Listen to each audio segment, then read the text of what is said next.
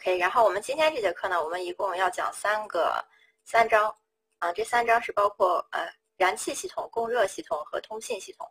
那么在这里边呢，最不重要的是通信系统。通信系统的这个考题啊，一呃就是不不会单独给大家出考题了。那么可能就是在多选里面某一个选项可能会提到一点点通信内容的这个地方啊。那么所以我们这今天这节课呢，还是分分三个部分去讲，也就是说两次小休息。那么基本上第二次休息完事儿之后呢，第三次休息这个通信部分，你们可以这个，嗯，愉以愉悦的心情去听这节课啊。那么也就是说，今天这节课基本上是我们整篇在这个相关知识点里面算是一个你们的休息课程。那么今天这节课呢，一共，呃，就占两分儿，呃，就是燃气一分儿，供热一分儿。那么这里边这一分儿更加重要的肯定是供热这一分儿要呃更更确定一点啊。那么往年。考两分的时候呢，一般都是供热百分之百占一分。那么通信和燃气呢，大约是百分之七十考一个通呃这个燃气，那么百分之三十考一个通信。那么这些年呢，这个发展流程呢，通信基本也不重要啊。这个不是因为我们现实当中的这个通信啊网络也不重要了，而是因为这个这个课本上的这个通信内容已经非常的落后了。所以啊，轻松愉悦的心情去听一下。所以这节课算是一个。呃，整整修的一个课程。那么在这节课之后呢，呃，开始基本上以后每一节课的时间，时间的长短呢，呃，不一定，但是，嗯，所讲的每一个点都是重点啊。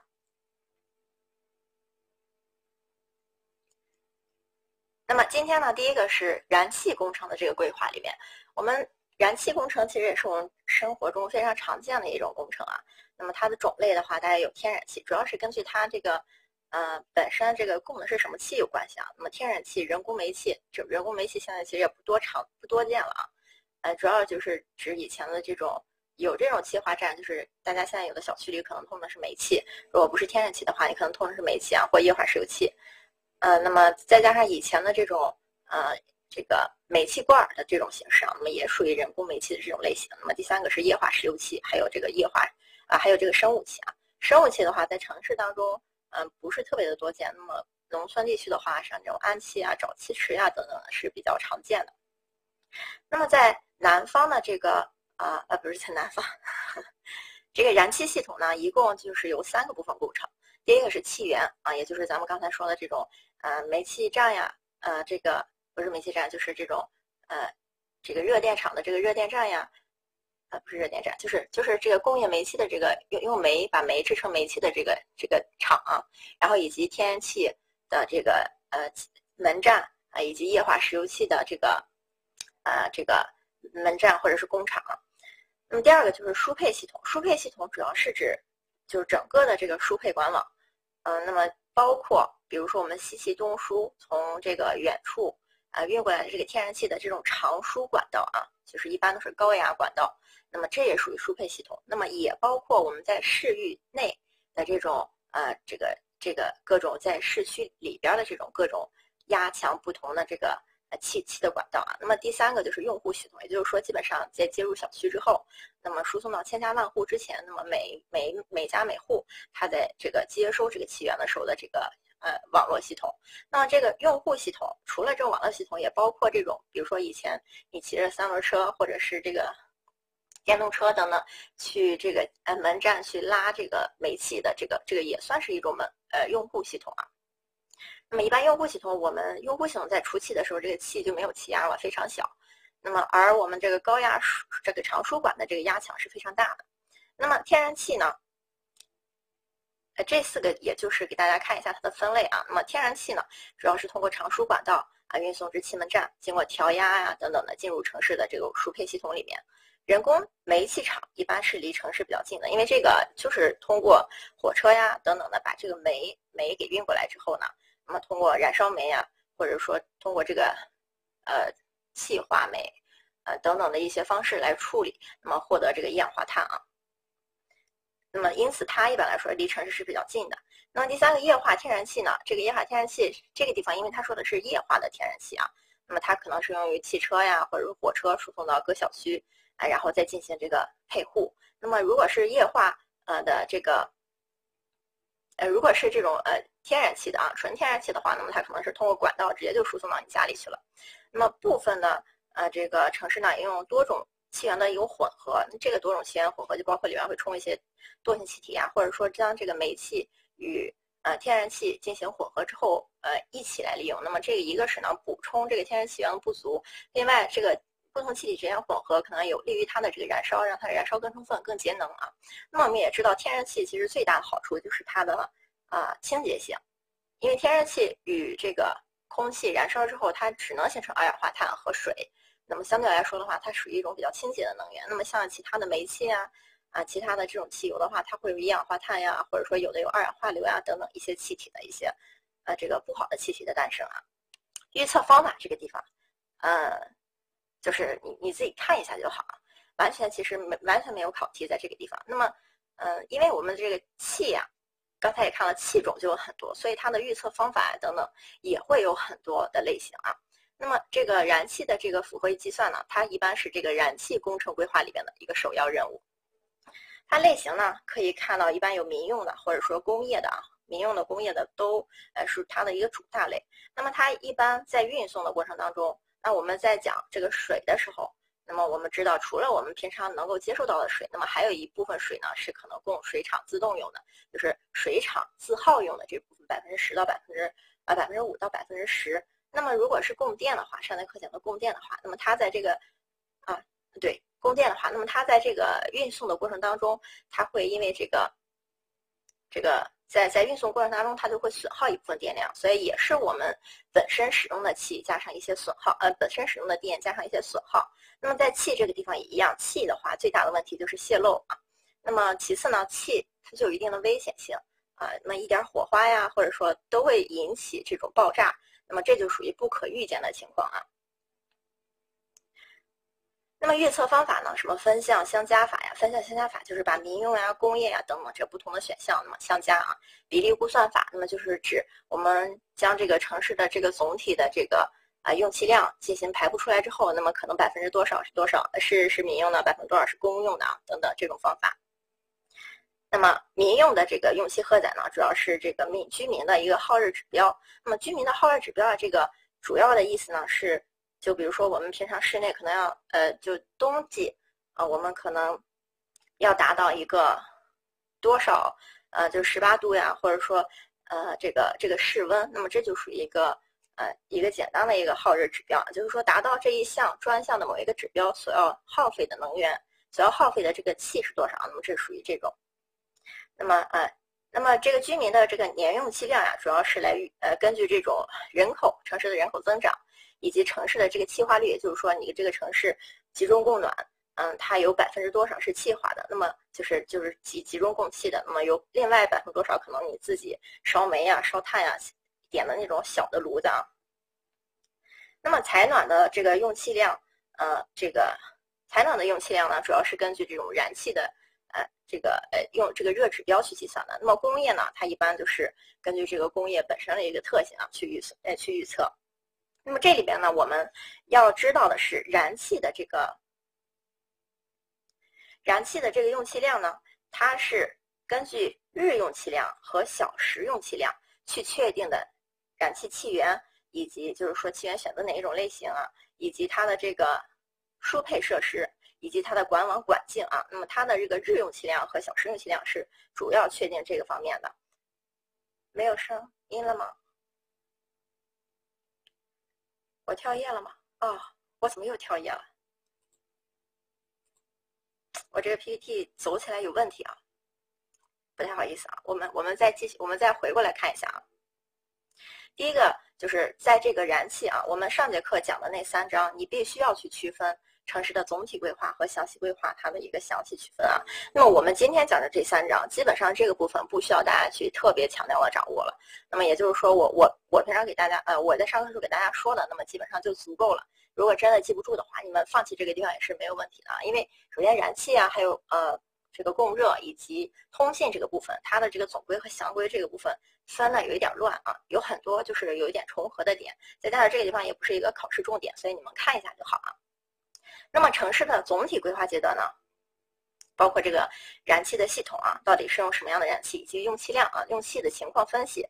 那么以及现代的现代城选择城市的这种气源种类，确定气源的结构和供气规模，确定城市的气化率，预测城市燃气的负荷，确定气源这个储配站、调压站的主要这个设计工程的规模、数量以及用地，那么确定它的供气方式啊，管线的压力等级调峰，以及布置输气干管和城市输配的系统，确定这个区域的调压站、储配站规模、用地，那么近提出近期的这个项目啊，呃，建设项目的一个安排啊，提出的是一个安排。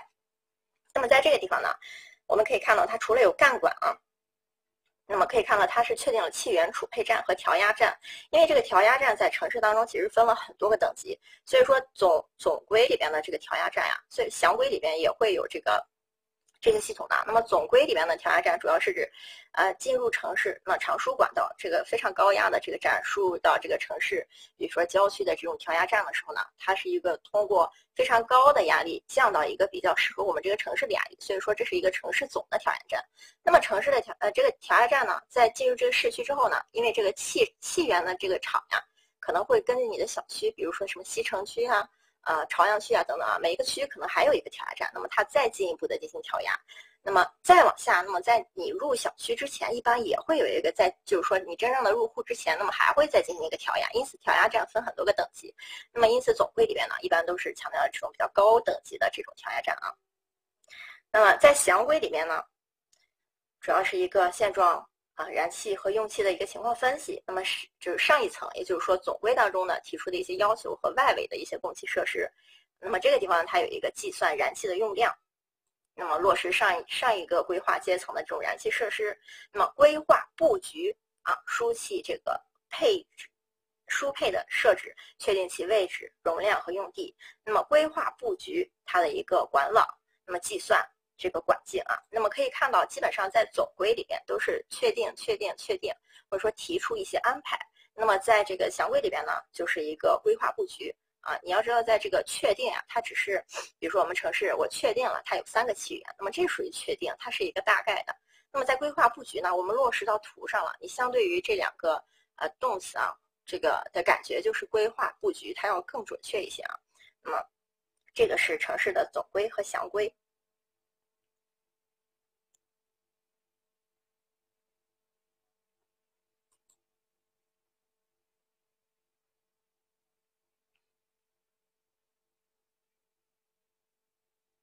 那么在城市的刚才这个燃气方法的这个地方也说过了啊，这个地方不重要，这个地方就是，嗯，浏览一下就好啊。那么这一页 PPT 我们最重要的是下半部分，也就是说我绿字和红字的部分。燃气的日用量和小时用量是非常重要的，在我们确定气源和输配设施以及管径的时候，那么它是一个主要的依据。那么居民的生活。和工件的用气量呢，主要是根据日用气量和小时用气量，小时用气量，也就是说还是刚才的这两个，那么来进行计算的。那么通常是采用不均匀系数法。那么呃这呃那么其次呢，详规当中呢，它的这个详规当中的一个符合的计算方法啊，主要的也是不均匀系数法。那么这个地方呢，我们要看到第一条啊，就是城市的日用气量是确定燃气气源输配设施和。管网管径的一个主要依据。那么我们在上一页 PPT 当中可以看到，就是详规当中的第六条，管网管径呢是在计算，呃，是在详规里面提出来的。说，也就是说在详规里面要计算管网管径。那么也就是说，详规里边如果它需要一些呃就是依据的话，详规当中是依据日用气量和小时用气量去确定的这个管网管管径啊。那么你要把这三个数据联想一起，也就是说日用气量影响管网管径的一个设计。那么管网管径呢，是在我们的详规当中去确定的啊。这个地方你要呃看一下。那么在气源的选择当中呢，呃，一般我们要提供这种稳定的啊，无论是电呀还是水呀，都要提供这种稳定的这个来源作为城市的主气源。那么它原则上呢，要符合国家的政策，符合这种地地质条件啊、地理条件的这种环境。那么要利用余气，那么数量分布的合理，确保它的可靠性、互换性和加强协作。那么在规划布局当中，这些数据都不需要记啊。在今天我们讲的 PPT 里面，没有数据是需要大家记的。那么在规划布局当中呢，呃，这也是比较早的这种方式了啊。一般说八十万以上人口的城市呢，算是大城市啊。那么它的气源厂呢要这个嗯。啊，八十万以下呢，算是小城市，那么它啊就可以建一个气源。那么如果说在八十万以上的这种大城市的话，可以考虑建两个气源。那么特大城市的话，可以考虑建三个气源。那在如果说城市特别小，也就是说那种县级的这种特别小的这种市，那人口也小，这个它的这个呃居民的这个规模也小。那么如果两个城市真的又离得很近的话，他们也可以采用一套燃气设施啊。这个是大家大致上心里有一个概念。那么也就是说，其实这个气源呀，就是根据这个城市的主要情况去确定的，不是说只有一个或者是两个等一等等等啊。那么这个气源呢，这个规模啊，就也就是说，呃，这个气源设施呢，它主要有三个不呃三种气源。刚才说，我们书上主要介绍三种，第一种是天然气的这种门站，第二种是煤制气的制气厂，那么再就是液化石油气的这种门站啊。那么它们三个的规模，呃，是根据它们的这个性质或者说它们的这个输配方式去确定的。一般来说，天然气的气门站，呃，天然气的门站呢，是在长输管线的终点的一个配气站。也就是说，因为我们的天然气啊，都不可能是这个大城市里边自己地下带的，对吧？我们的天然气大部分是靠气气动输啊，或者说有的城市可能是海洋提取出来这个天然气，那么供给这个城市的。因此，天然气的门站其实就算是一种气源，就像是我们在讲电的时候，那么如果说是这个。呃，三峡水坝发出来的电在供给北京的时候怎么用呢？那其实就是靠北京的那个调压站去去用的啊。那么天然气气门站跟这里是一样的。那么天然气气门站因为它是长输管道接过来的，并且是这种呃采采就是采这种采集天然气的这种原料的地方输过来的，所以说天然气气门站它的功能有很多，它需要净化。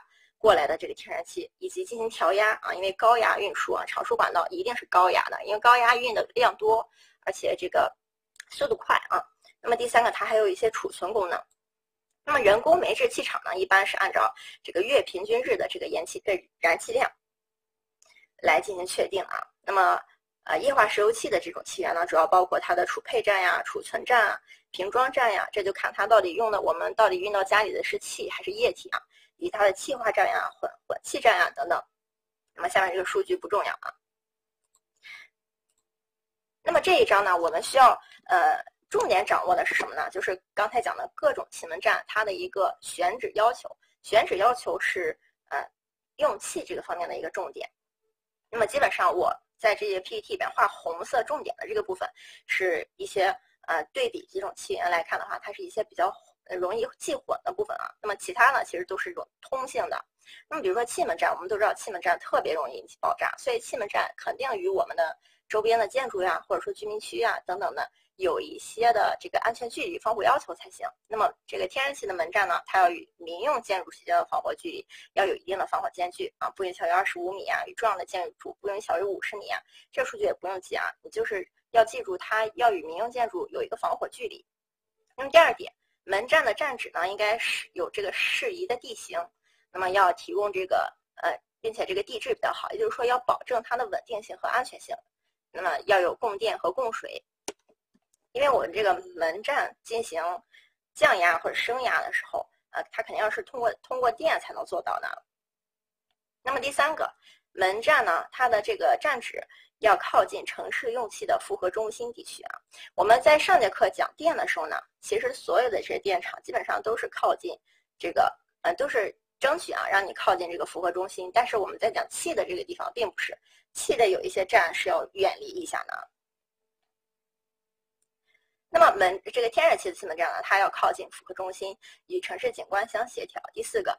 那么门站呢，应结合长输管线的位置确定。那么这句话是什么意思呢？比如说我们在一个城市当中啊，我现在画圆圈呢是一个呃城市。那么如果说我的这个长输的这个气源管道啊是从左边来的，那么最好这个天然气的气门站啊就在左边这个位置啊。那么不要说你又横跨到城市的右边，然后去进行再往再往内部输送啊，有点浪费，就是这个意思啊。那么门站呢用地呢一般一千到五千，这个也不不需要记啊。那么刚才是天然气气门站，那么在煤制气的气门站呢？啊，虽然说感觉的内容比较多，但其实实际上我们真正要去记的啊，就是这个第七和第八条这两条是非常重要的。那么我们一条一条来看，厂址的这个煤制气厂的这个选选择呢，首先要符合上位规划，那么不影响它近远期的一个建设。第二点呢，厂址要具有这个方便的交通条件。那么刚才那个也说了，它要这个市政设施呀等等一些都跟上啊。那么厂址要满足满足这个有必要的水源和电源，对吧？那就是，嗯，就是通通通病啊。那么这个地方呢，厂址呢要靠近生产关系密切的工厂。那么煤制气的这个厂址啊，其实不需要离着这个市区太远啊，一般就是在市区，呃，在这个靠近市区的部分啊。那么并且这个呃。有这个方便的运输呀、公共设施呀，以及三废处理。因为煤制气处理完了，煤制气厂处理完了之后，会有很多煤渣呀等等的存在。那么，呃，厂址呢要有良好的地基。那么，厂址呢不能受洪水和内涝的威胁。啊，这都是一些普通的它地质条件呀，这个安全性的一些要求。那么第七条我们要仔细看一下，厂址必须具有避开高压输电线路安全空隙的这个间隔地带，并应当。这个与当地的消防部门取得同意啊，那也就是说，我们在气这个地方，第一条就出现了，气要与电有一定的安全距离。那么第二条，下面一个比较重要的呢，就是气要与通信，也就是说，我们今天讲的，啊，我们今天讲的和上次讲的这些，它们是之间是有冲突的。在机场、电台、通信设施、名胜古迹、风景区等附近选场时，要考虑机场的净空、电台和通信的这个。设施的防护区、名胜古迹的无污染区啊，以及这种间隔的这种要求啊。那么第第九个是要根据发展预留用地。没有声音了吗？有的啊。那么这个是一个呃煤制气啊，煤制气它的一个主要要求就是七和八啊，七和八。那么第三个就是液化石油气啊，我们这节课重点就是这三个气站，那么再加上后面可能还有两个调压站啊，调调压站和储存站。那么液化石油气的这个选址呢，它要选在城市边缘啊，因为液化石油气啊，相对于刚才那两种，它是最危险的啊，因为这个天然气输送过来了呀，它只是气，嗯，就是它没有一个生产的一个空间，而且它是呃气类的啊。那么像煤制气呢，因为它是用煤制造的，所以它的危险性或者说爆炸性、易燃易爆的程度也没有那么强。但是液化啊石油气啊，你就想一下，你平常你们开车加汽油的这种地方啊，那么是非常危险，它非常极易一点点火花，它就会容易发生爆炸。那么因此它要选在城市边缘，那么服务站之间的平均距离呢，不超过十平方呃十千米，呃不不宜超过十千米。那么第二个呢是站址的选择呢。要选在，要选择在这种所在地区全年最小风频的上风向啊。这个我，嗯，我我本来觉得可能挺好理解的啊。那么可以给大家说一下，这个全年最小风频这个地方，我们就要想到这个风玫瑰风玫瑰图啊。一般我们这种不好的啊，不希望它对城市里面其他地区有影响的这种公共设施啊。它都会建设在全年最小风频的上风向，或者是全年最大风平的下风向啊，这两个位置是比较安全一点的。那么全年在风玫瑰图里边啊，比如说我现在画一个风玫瑰图，那么这可能是一个啊风玫瑰图。那么全年最小风平的上风向是在哪儿呢？是在这个位置。那有人说为什么不建在全年最小风平的下风向？那我们要知道这个地方是一个上风向。如果说你把它建在全年最小风平的下风向的话，你不能确定这个下风向到底是一个呃风大的地方还是风小的地方啊。那很有可能全年最小风平的下风向恰好就是我这张图画的全年最大风平的这个上风向啊。所以说这就是为什么他要选择在全年最小风平的上风向啊。因为我们这个风玫瑰图啊，它并不是说。嗯，你一个沿着这个，就并不是说我们冬天这个风从东边来，夏天这个风就一定从西边来，对吧？那我们这个风向是三百六十度的，因此这个地方啊，那么第三个与这个有防火，与建筑有啊这个安全距离，那么选择在这个地势比较好的地方啊，平坦开阔，不容易积存这个石油的这个地段，并且避开地震呀。啊，地基呀、雷击呀等这种地方，并且选择不受洪水威胁的地方，那也就是说你要选择在这种安全的地带，那么具有良好的市政设施条件，运输方便啊，对吧？供电供水要跟上。那么第六个呢，需要注意的是要远离名胜古迹啊，这个游览地区、油库、桥梁、铁路枢纽站、飞机场、导航站等一些重要的设施啊。那么我们可以看到，基本上气的这个地方，除了这个天然气的这个。除了天然气的这个门站啊，它没有对这个呃我们的城市的一些历史设施呀，或者说名胜古迹有一些特别重要的要求，那么基本上其他的这种比较危险的站点啊，都会尽量避开它们。那么这个煤气这个地方为什么要避开它们？一个是煤气具有一定的危险性，其次呢，它也是会产生污染的，所以说也不适合在这种地方。那么其次是要预留建设用地，那么预留建设用地对这三个常识都是很重要的。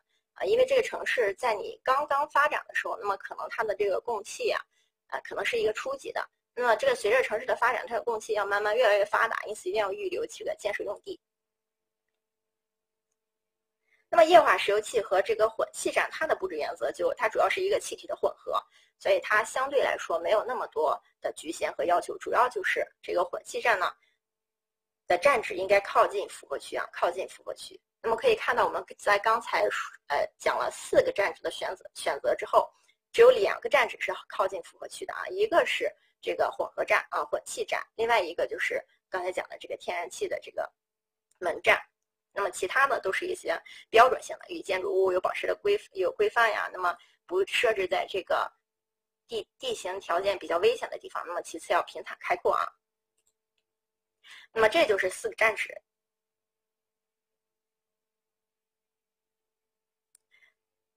有问题吗？没有问题，我就继续了。输配系统的规划啊，我们在这个地方啊，我我红字的这个部分，并不是它难，而是说它很容易与其他地方混啊，或者说这个输气的这个部分的这个分级是最特殊的，其他的地方都是一样的分级情况，就是气的这个地方是呃不同的。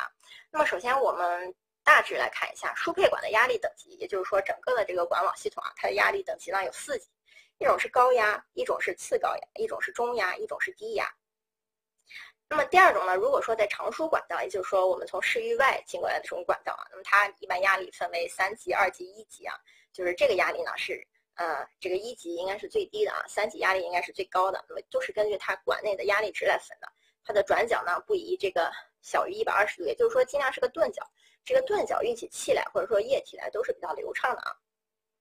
那么在这个地方，我们要重点掌握我红字的这个部分啊。那么平面布局的话，呃，我们这一章讲的所有的这个环节里边，基本上平面布局，也就是说它的管网配这个管网的这个系统的平面布局有两种，一种是环状，一种是支状啊。那么它们的特点也是一样的。那么这个我红字的这个地方的等级呢，就与上面的这个一二三级不并不是一个啊，并不是一个。那么这个等级呢，主要是指管网当中有几个级别。那么这个输配管网，城市当中输配管网呢，如果它是一个一级管网，一级管网的话，这就说明这个管网当中只有一个级别的压力，就是里边可能只有中压管网，可能只有低压管网，这个是一个呃这个呃间隔号啊，就这个城市管网当中只有一个级别。那么如果是二级管网，意味着什么呢？就是这个城市管网中可能主干道底下，就是说城市的主要的这个配送的管道是用中级。官网去配送的，那么在入户之前的这一级别呢，可能是用低级官网去配送的。也就是说，在城市的整个这个市域范围内，一共存在两个级别的压两个压力级别的管网，这就叫二级管网。那么三级管网，那么显而易见，就是说城市当中存在三个级别的压力管网，分别是高压、中压、低压啊。那么这个混合管网呢，就是指这个城市可能混合了前三种。那么什么叫混合呀？就三级这个管网城市啊，比如说。这是一个城市啊，这是北京吧？那么北京可能是一个三级官网啊。那么什么叫混合官网呢？混合官网就是可能是指，就是这个如果说这个北京是一个三级官网哈，也就是说它每个区域都是三级官网啊，它这个整个的这个管网系统是统一调配的，一共有三个级别。那么如果说上海的话，它是混合管网的话，那么比如说上海的虹桥区，它可能只用了一个两级管网系统。那么上海的这个静安区，它可能用了一个三级的管网系统；上海的其他区用了一个一级管网系统。那么在一个城市当中，呃，这个分了呃分片区的进行了不同的这个压力等级的管网，那么这就属于一个混合管网。也就是说，在同一个城市当中，可能有不同的这种调配站啊。那么这个地方是需要大家注意一下。那么这个管网呢，我们也呃应该清楚的是。在一级管网，这说明城市所有的管网的这个输配器的压力是一样的。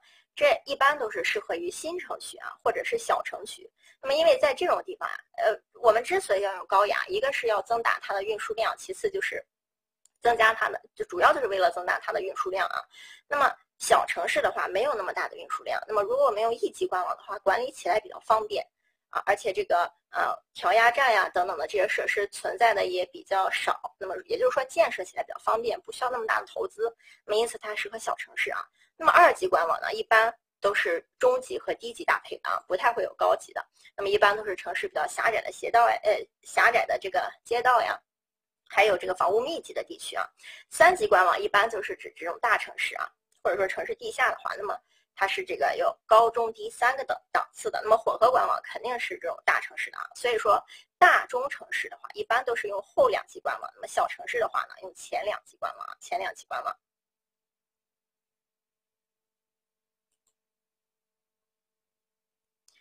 我有写错字吗？我没有写过网吧。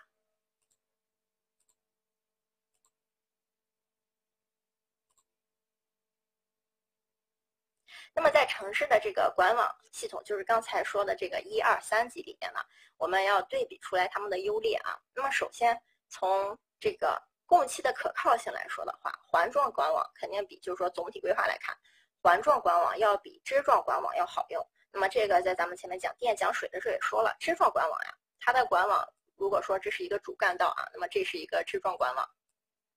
那么一旦啊某一个地方断了啊，这个地方打断了，那么后边这个城市后半部分就不好用了，所以它可靠性不高。但是环状管网的话，那么一个地方断了，还可以再绕来绕去的绕过去，所以它的可靠性高。第二个呢是安全性，那么压力高的这个管子啊，肯定是安全性要低的啊，因为压力高的这种，一个是它容易把这个管子给破坏了。那么你可能稍微一点震动都可能引起它的一个突然的炸裂，那么再加上稍微一点点的烟火，它就爆炸了。所以压力高的这种管网，因为它的含气量也大，所以它的安全性要差一点。那么供气的适适用性，一般来说啊，我们是说中压一级的管网是最好的。那么这主要是因为低压的管网啊，它的运气量有限。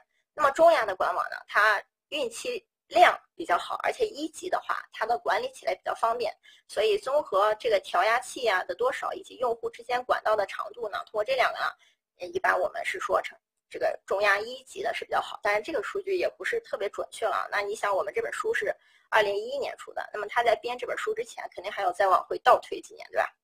所以说，这像我们现在一般国内的城市这么大啊，不太会用这种中压一级管网了。一定会有这种混合的，或者说三级啊，至少两级以上的。那么从供气的这个经济性来看的话，主要受这个管材、管管的管道的长度呀，以及大小呀、寿命啊、维护费啊这些共同来决定的。那么我们也从这儿也可以看出来，这种压力管、高压压力管，它的管材一定耗费量也是高的，因为它的管材需要的技术规格更高啊。那么从气源类型来看的话，一般说天然气啊，或者说呃加压器，就是加压器，就是说从这种。调压器、调压这个调压站供出来这气啊，那么就是说有压力的这气的话，那么一般呃这个中压呃一级中压管道啊，无论是 A 级还是 B 级，这个 A 级和 B 级这个地方稍微说一下，就是 A 中压 A 级管道它的压力要比中压 B 级管道强。那么如果说天然气和加压气啊，就有压力这种气的话，一般中压中压的 A、B 管道的话是比较适用的。那么如果人工的长压的话，那么就用低一点的中压 B 啊。或者是这种二级管道，二级管道的话就是包括中压和低压。那么城市的规模啊，小城市的话一般就是一二级的混合，就是咱们上一上面讲的小城市的话，一般用一级官网和二级官网的配合。哦，这个写错了，这个大城市的话一般是用这个三级和混合官网。那么住宅条件，呃，根据这个住宅呢，一般说街道宽阔的新城啊，可以用一级官网。这个主要是因为它。主要是因为它是新城，所以才用一级官网的。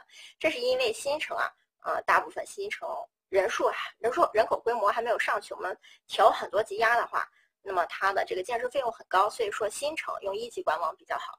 那么城市自然条件的话，如果是南方的多核城市，我们没法比较它到底是一级管网还是二级管网的这个，呃，是哪个比较好。那么他们的建设工程量来看的话，是一级管网比较多，但是一级管网。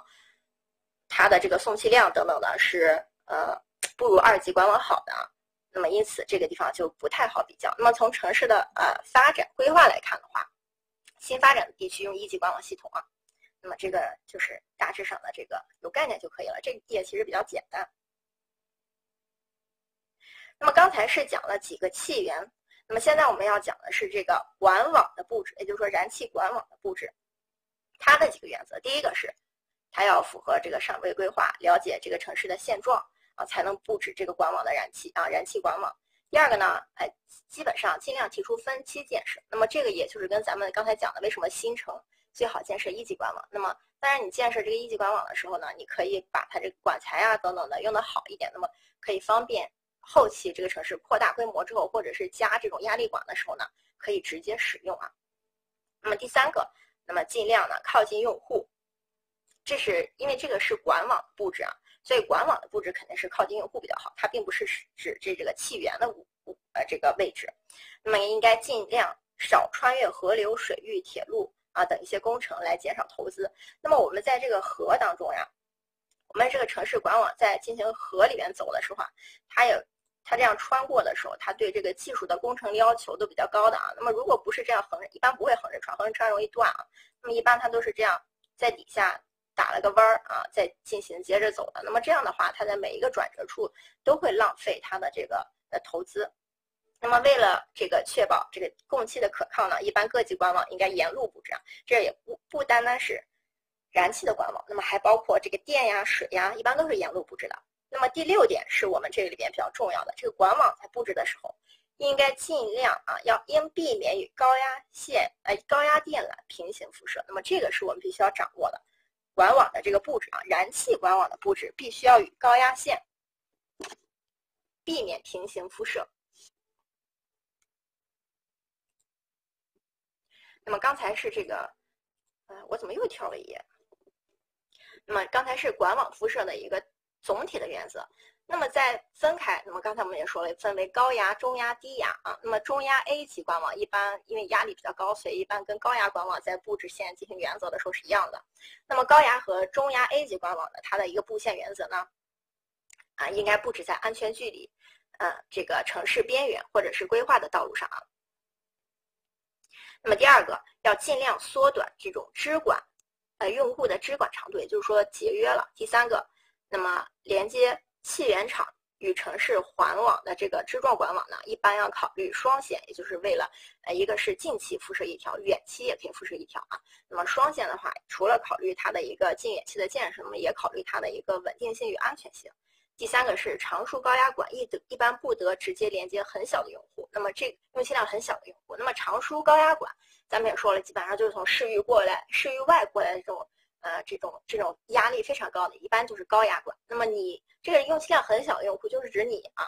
那么如果你，也就是说从高压是可以直接调到低压的，但是这个过程呢，如果是呃接到了你的家里的话，可能会比较危险啊。那么这就是这个意思。那么中压管网呢，一般是这个城市城区的这个输气干线，就是说我们在城市当中接触的管网，一般都是中压的管网。那么它的这个管网呢，呃，一般要。辐射在市区内繁非繁华的这个干道上，因为繁华的干道上车流量太多了，对这个管网系统存在一定的安全威胁。那么应该尽量靠近调压站啊，以减少这个调压站的这个支管长度。那么如果是与城市的环网的支管呢，以采用这种双线布置啊，这个是一个中压的一个布置原则。那如果是我们的低压的话，低压主要是城市当中的一个配气管网啊。那么低压的布布置呢，主要是因为所有的这个压力管都是沿着我们道路的布置的。那么低压管它主要要考虑的就是这个城市路网的密度。那么路网的密度多一点的话，那么低压管网可能就会多一点。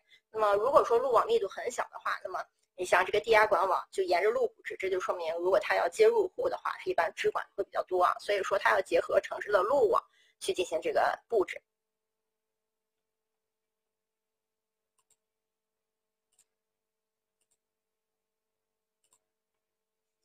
啊，那么刚才呢一直讲的是这个天然气的气源以及它的管网。那么第三点，第三点呢就是讲这个燃气的储配站和调配站了。那么燃气呢，我们先讲燃气的储配站啊。那么通过它的名字，你也可以知道它一定有存储的功能，因为它主要就是一个存储的功能。存储完了之后才会给你们各家各户去配送。那么它的主要功能呢，第一个就是存储的功能啊。它的这个存储功能，按理说这个燃气因为是从外地运过来的。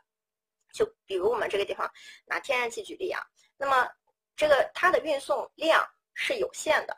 那么如果说我们在晚上用这个天然气的时候，那么也就是说晚饭时间，这个用量非常高。那么但是它的这个来源的这个速度又一定，所以这个储气储配站一定要自己存一定的这个气体。那么用于你这个高峰用量的时候，那么我们不可以让它不稳定。那么这个时候高峰用量的时候，再把它储配的这个气体给啊送出来啊，以用调峰的，这是储存的作用。第二个作用就是混合的作用。那么刚才咱们也讲了。这个因为天然气有的是直接用的，有的可能跟液化石油气混合之后用。那么这个混合在哪混合呢？长输过来之后啊，那么我们在储配站进行混合。第三个就是将燃气加压，就是这个主要是为了，比如说，呃，我们到了城市边缘，那么可能给城市普通居民用户的这个地方是可能是降压的。那么如果给这种某个大工厂啊，这个用量非常大的，那么它可能再加压给它输送过去。那么这个是燃气储配站的三个功能。那么它主要的布置原则呢？一般说小城市可以设一座，要保持它的保持它的基础条件较好。那么少占农田与景观协调，这都是套话。那么这个地方我们需要注意的就是第二条啊，第二条要远离居民区。这个储配站啊，因为它既有存储功能，也有混合功能，也有加气功能，可以说它是除了这个除了生产功能之外，它是结合了咱们刚才说的液化石油气啊，或者说天然气门站呀，结合了这些所有功能的存在。因此它的这个。要远离居民区啊，因为很容易发生爆炸，或者说很容易产生一些危险。那么远离居民区、工建、仓库、通信枢纽啊这些地方都要远离。这是储配站，因为它的等级很高。又跳了一页。那么第二个在城市当中比较重要的燃气的一个中间站呢，就叫做调压站。调压站它的主要作用就是调压的啊。呃，那么还有一个名字叫稳压，就是主要就是跟压力有关的，它主要是用于调压和稳压的一个重要设施。那么主要功能呢是把上一级的这个压力呢降至下一级的压力管，也就是说把高压降至中压，或者说把高压降至低压。那么如果按照性质分的话，它分为区域调压站、用户调压站和专用调压站啊，分为这三种。那么主要的范围可以高到中调、高到低调，或者是中到低调。那么这些都属都叫做调压站，因此调压站。如果它它是高到低或者是高到中，也就是说城市外面的这种区域调压站的话，那么它的这个呃调压力非常强，所以它的这个也需要很大的一个这个保护半径啊。那么一般说调压站的这个供气半径呢是零点五千米以上，这个不重要啊，这个数据。这个零点五千米以上，那么当用户分散呃较分散的时候呢，供气的区域会狭长，狭长的时候呢，可以考虑加大供气半径。那么第二个呢？是调压站要布置在负荷中心啊。第二条是我们要记住的，调压站是要调在负荷中心的。那么第三个，避开人流较大的地区，减少对环境的影响，同时具有一定的防护距离。那么这就是比较套话啊。那么我们再看一个上，再对比一下这个储配站。储备站主要是远离居住区、公建、仓库。呃，通信枢纽，那么这个是避免人流较大的地区啊，避免人流较较大的地区。那么它之所以没有说要避免什么公建呀等等啊，也是也是因为它有这种用户调压站。这个用户调压站这种地方，它一定就是配套在我们这个公建呀，或者是小区住宅区里边的。所以说它就说的比较啊笼统。那么你只要避开大人流啊，防止这个安全隐患就可以了。我不同步吗？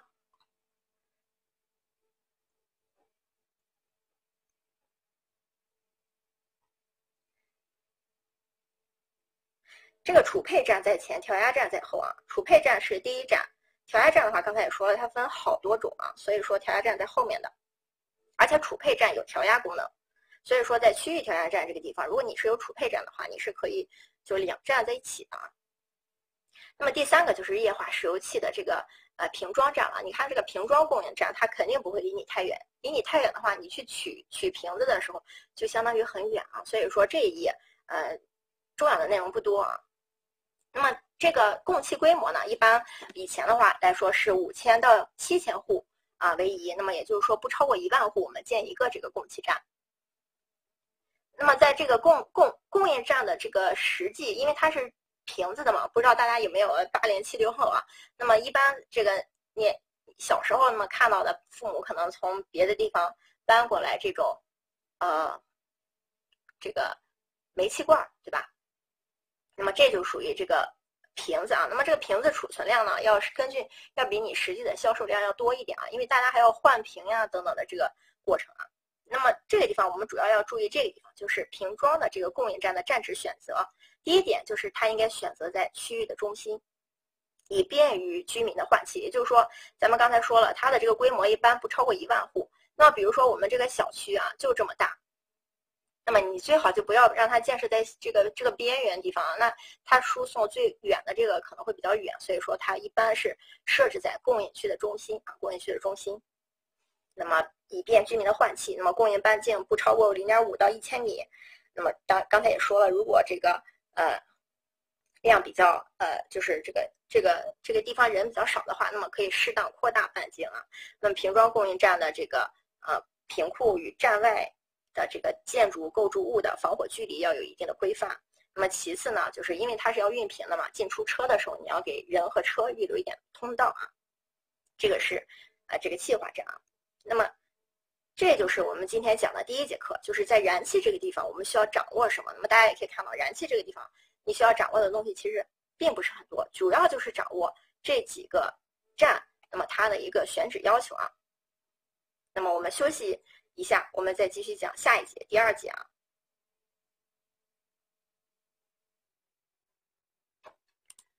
OK，我们再回顾一下前面，我顺便看一下我有没有漏页啊。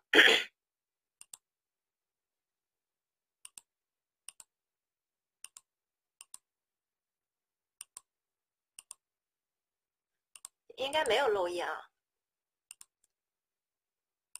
那么我们再回顾一下这个不同压力等级的分类，要记住这个不同压力等级的分类呢是非常特殊的。那么接下来我们再讲供热，以及哪怕是上面的长输管道的时候，这个压力的这个分类，不同压力等级的分类都是不同的。所以这个地方你要特殊去记啊，特殊去记。那么这个地方啊，应该有一个破折号，呃，这叫破折号，不叫破折号啊，就是斜杠。不好意思啊。那么一级管网呢，主要是指城市的整个配气管网当中，就是整个整套的配气管网当中，只有一个级别的管网。那么如果是一级管网的话，它就有可能这个城市整套都是中级管网，或者是整套都是低级管网。那么这个是这个中低的意思啊。那么二级管网当中，也就是说城市整套有两个压力等级的管网。那么分别是中和低啊，中和低，也就是说同时存在中压中压管网和低压管网，三级就不用说了，高中低都存在啊。那么混合管网就是这三种一起混合在一个城市里用。那么这是城市不同的压力等级啊，录屏了，录屏了。然后我们接下来继续讲供热啊。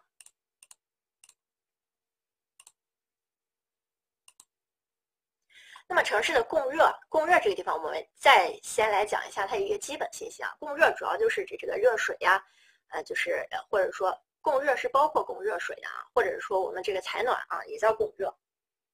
那么供热的两一个大的分类，分为集中供热和分散供热。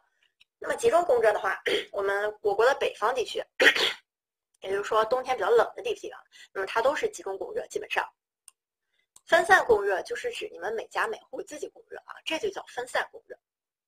那么集中供热啊，这个分类这个就大致上看一下就好了。根据那么热源不同的分类看，它这个供热里边可以是蒸汽供热系统或者是热水供热系统。那么我们平常千家万户的这个也是分这两类的。呃，如果说是走的供气的这个政治这个系统的话，那么一般这个呃长途运输的时候，这个气。它的一个温度会比较高啊，温度会比较高。那么供热水的话，这个水温在里边可能不需要特别高啊，因为这个气一般也是到了一百度以上才会变成气气态嘛。那么这是根这是根据它的热媒不同去进行的分类。第二个是根据用户不同，用户不同的话，这就是工业企业的这种供热或者是民用的供热啊，两大系统。那么或者是根据热源不同啊，热源不同的话，因为我们这个热源啊，其实有好多种，包括地热呀，呃，什么太阳能热呀等等。但其实我们城市主要的两大供热源，一般就是热电厂供热系统和集中锅炉供热系统啊。那么这个热电厂，通过名字你也可以看出来啊，它不仅是供热，它还发电，对吧？所以叫热电厂。那么城市的这个集中供热啊，它主要就是为了节约能源，减少大气对环境的污染。因为我们城市集中供热的时候，我们的这个燃呃这个有一些燃料它燃烧的充会增加它的燃烧充分，因为我们设备大嘛，而且设备先进。其次，那么它排气的时候，我们也会对它进行这个呃降低这个污染的一些处理啊。那么分散供热，你自己家生的煤炉子，你不可能在烟囱上面再安一个过滤系统，对吧？所以说集中供热呀，呃，它是城市的重要系统，而且是减少大气污染、节约能源。节约能源主要是因为它燃烧充分啊。那么其次，集中集中供热呢，它呃燃烧效率高，那么燃烧烟气便于集中的这种除尘净化，能够较大节约能源，保护大气啊。这是书上的原话。那么在供热系统这个地方，我们首先知道供热系统由哪几大部分组成啊？第一个是热源，第二个是供热管网，第三个是用户，第四个是热转换器。书上还有一个什么分区啊？那个分区只是告诉你，我们在集中供热的时候，它是需要进行分区规划的啊。那么它的主要的这个组成系统就是这四类，就是包括热源、供热管网、用户和热转换器。那么这个其实我们基本上在前面讲到的，呃，供燃气啊，或者说供电、供水，一般都是三个组成部分啊。呃，不是全三，就是供燃气和供电那地方三个组成部分，对吧？那么这个地方它主要是增加了一个热转换器，其实这个就是分类，它给细分了一下。那么这个其实就相当于那个调压站，对吧？热转换器的设施主要包括呃什么制冷站呀，或者是呃制制暖站，是吧？那两个名字就是一个转换的，或者说从气体变成液体啊，从液体变成气体这种热转换站。那么热源呢？集中供热的这个热源呢，包括热电厂啊、集中锅炉房以及这个低温的核能供热站呀、热泵呀、工业余热、地热、太阳能、垃垃圾焚化厂的这个燃烧垃圾之后得到这个热量，它都属于集中供热系统。分散供热系统包括什么呢？专用锅炉、分户采暖炉啊。这个地方呢，就是我标红字的这两个，你要注意一下。集中锅炉属于是集中供热，专用锅炉呢属于的是分散供热。什么叫专用锅炉呀？比如说你在家里，你浴霸的那个专门供你洗澡的，那就叫洗浴专用锅炉啊。所以说你你想一下，你自己家里用的这个这种小这种这种小的方式，这就属于分散热源啊，分散热源。所以专用锅炉其实你就可以把它联想到你自己家的这个燃气壁挂炉这种这种感觉啊。所以它属于它的专有名词叫做专用锅炉啊，专用锅炉。那么在实际建设当中呢，我们呃这个应用最广泛的就是集中锅炉房和热电厂。在这个新建的城市里面啊，我们一般都是先进行分散的这个采暖方式。就是说什么叫新建的城市？也就是说城市刚开始建设，比如说某一些城市在刚建设卫星城的时候，人都还没搬过去，对吧？只是在那儿建了一些。呃，房地产啊，或者说我们现在，嗯，比如说我们现在最有名的这个雄安新区，人还不是特别多啊，就这种情况。那么如果说现在，因为雄安新区规格比较好，比较高，所以它钱多，所以它可能直接就已经把这些都铺好了。但是如果这个钱不多的这种这种新城的建设的话，那么各用户零散的这种，你就先进行分散式的采暖供热，等着这个人慢慢达到一定规模，那么我们采用集中的这种供热方式。那么一般说，这个集中锅炉房或者热电厂、集中锅炉房和分散式小锅炉呢，它们的这个燃烧的这个充分率啊，不就是说，呃，这个热效率哪个是最高的呢？肯定是热电厂是最高的，其次是集中锅炉房，然后是分散小锅炉啊。那么热电厂它的供热效率高，不是因为它的燃烧最充分，而是指它的这个燃烧的这同时燃烧这一吨煤，这一吨煤呢，既可以用于发电。同时采集它的热量用于供热，所以说它是一个双重利用，它的效率一般可以达到百分之八十以上。那么按照我们平常这个完全燃烧啊，这这个不可能有这么高啊。那么集中锅炉房呢，因为它集中设备比较好，所以说它比分散小锅炉的这个燃烧要更充分啊。书上说它是比分散小锅炉百分之五十到六十的热这个效率要高得多。那么分散小锅炉，如果说我们把它这个放到，这种家家庭里面的话，那么农村的这种什么烧炕呀什么的，这都是分散的，对吧？那么像这种越低级的、越 low 的，它的这个呃热效率就会越低啊，就越低。那么一般来说，集中锅炉房相对的投资规模是最小的，因为热电厂这种东西啊，它肯定是两套设备，对吧？你既要建热的设备，又要建这个电发电的设备，那么管线也同样。既要留出这个出呃这个出电的这个走廊宽度，也要留出这个出热的这个交通呀等等的这些呃宽度啊，所以说热电厂的这个投资肯定要比集中锅炉房要大。那么一般来说，这个城市啊，热电厂和集中锅炉房应该并重发展啊。就是相当于有两个，相当于一个储备的热源呗。那么在城市的供热系统里面呢，城市的供热管网主要是指这个向用户输送和分配供热介质的这种管线。那么它主要是通过管道呀、管道附件还有管道制作组成的供热管网。我不知道大家有没有印象？那么呃，现在一般不常见了。那么在以前，可能在九十年代的时候，一些呃小区，那么它的供热管网可能是架在这个路上的。也就是说，有的时候它需要一些支架呀、底座呀，把这个很粗的管子撑起来。所以说，它的这个呃管网的组成可能比较特殊一点。那么这个这个地方呢，主要是给大家看一下什么叫冷热电三联供系统啊。冷热电三联供系统呢，主要是以天然气为主要原料，带动燃气发电机运行，产生电力，满足用户的电负荷。那么系统排出的废热呢，通过余热利用这个设备呢。向用户进行供热和供冷啊，所以说这个地方你们也要知道，城市的供热系统里面不仅仅包括供热，就但凡是跟温度相关的提供都叫供热系统啊。所以说其实也包括供冷系统啊。那么城市的这个供热管网呢，主要就是由热源至热力站啊，以及这个热力站和用户之间的管道啊，这个都叫这个供热管网。这个地方也不重要啊，这个地方，但是我们就是要捋一下啊，这个供热的总规和详规具体需要去知道什么啊？那么在供热的总规当中，我们主要是要进行第一个，要进行一个现状调查，调查它的热源呀、用户呀、管网，还有这个现状的用热指标，以及未来的这个可能有的这种工业用户啊，呃和这个普通用户等等。那么第二个呢，是选定各种建筑物的一个采暖面积。那么可以看到啊，这个，呃，这个是采暖热指标，它不是一个主要的，呃，就是和我们的这个供热系统相关的指标，它只是一个预测性的指标啊。那么我们知道采暖的采暖面积的热指标，才能来进行这个大致上一个热源需要多大呀等等这些划分啊。那么确定集中供热的范围，预预测城市的热负荷。那么划分供热分区，确定供热。哎，我我我又跳页了吗？太不好意思了，跳页了。在这个供热分区这里边，我我一会儿去找一下有没有别的鼠标。在供热分区这里边，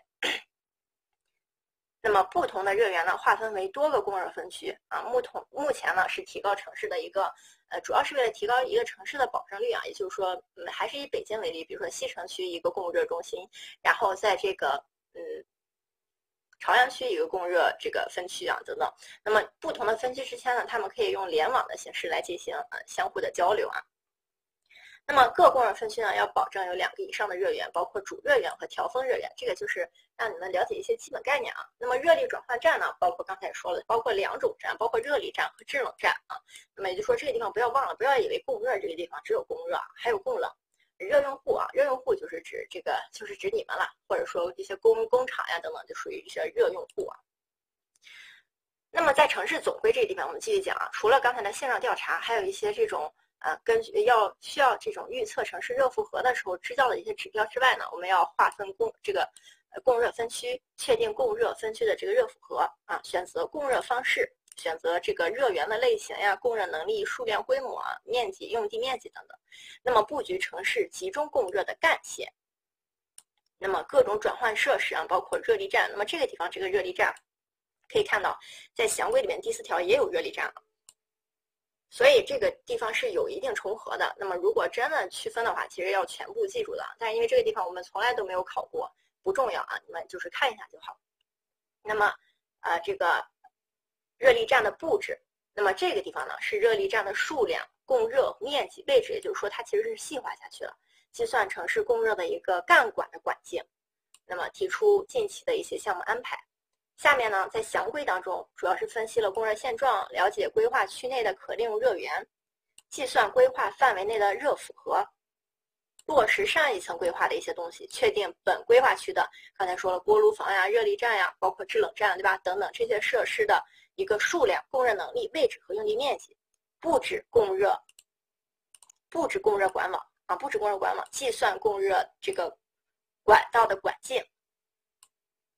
那么可以看到，这个地方是干管，也就是说下面又是直管了，对吧？确定管道的位置。那么这个是呃供热这个地方总为何相归啊？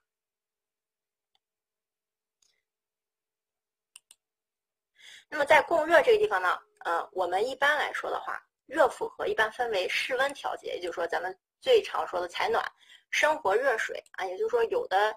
嗯，大部分我们家庭的生活热水可能是你自己建的这种燃气壁挂炉，或者说太阳能来供的。但是有的呢，它是这个呃城市当中直供的啊，有的小区还有这个生产用热，生产用热主要是供给这个呃工业用区的这种生产用热。那么一般生活热水和生产用热啊，它在全日当中变化是最大的，这个也比较容易理解啊，因为生活热水呃我们的喝水呀等等，以及或者说洗澡呀，或者说做饭的时候啊，这个时候它的热水用量是最大的。那生产用热呢？生产用热必然是你这个生产的时候比较大，那你晚上如果不干活了，它就比较小了。所以说它是全日中变化比较大。那么如果说是室温调节的话，就说在采暖这个问题啊，采暖这个问题肯定是全年中变化最大的。天冷的时候用的多，天热的时候用的少。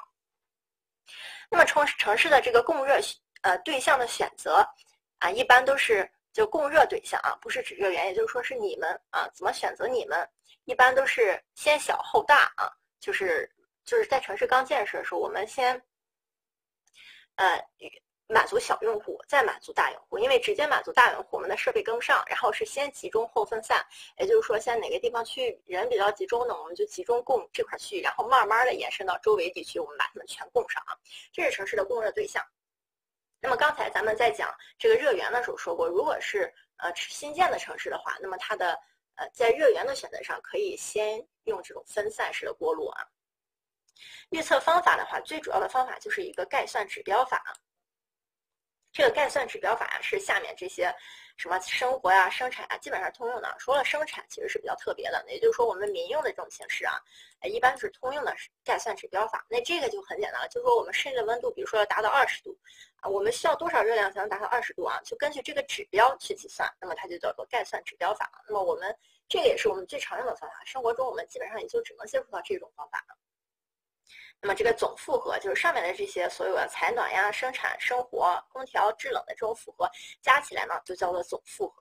总负荷的话是这个采暖通风热负荷啊乘以集中供热普及率后，那么为集中供热系统的一个采暖通风的热负荷啊。那么这个就是个总总负荷的概念啊，不重要，只只是大家知道这个总负荷就是上面这个这四种相加。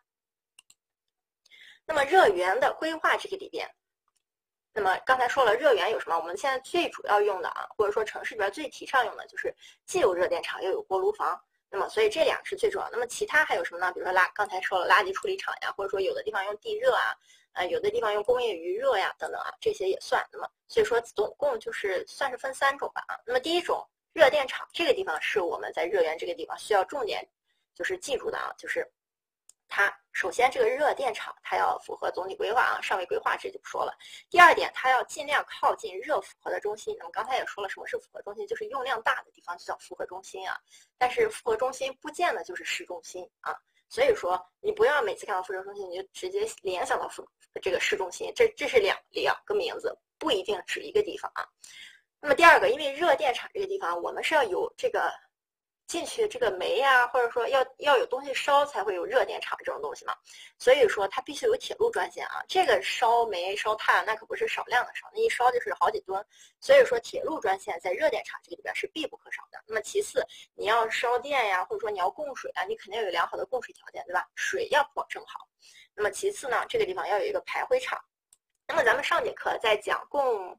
啊，这个是供热。咱们上节课在讲供电的时候也说过，如果是电厂的话，要有排灰厂，它那个排灰厂是十年，对吧？那么这个地方叫做热电厂，热电厂说明什么呢？既能供热又能供电，这个的灰量一定要比那个更多一些。所以可以看到书上说基本上是十到十五年，吧？就是比那个多一些啊。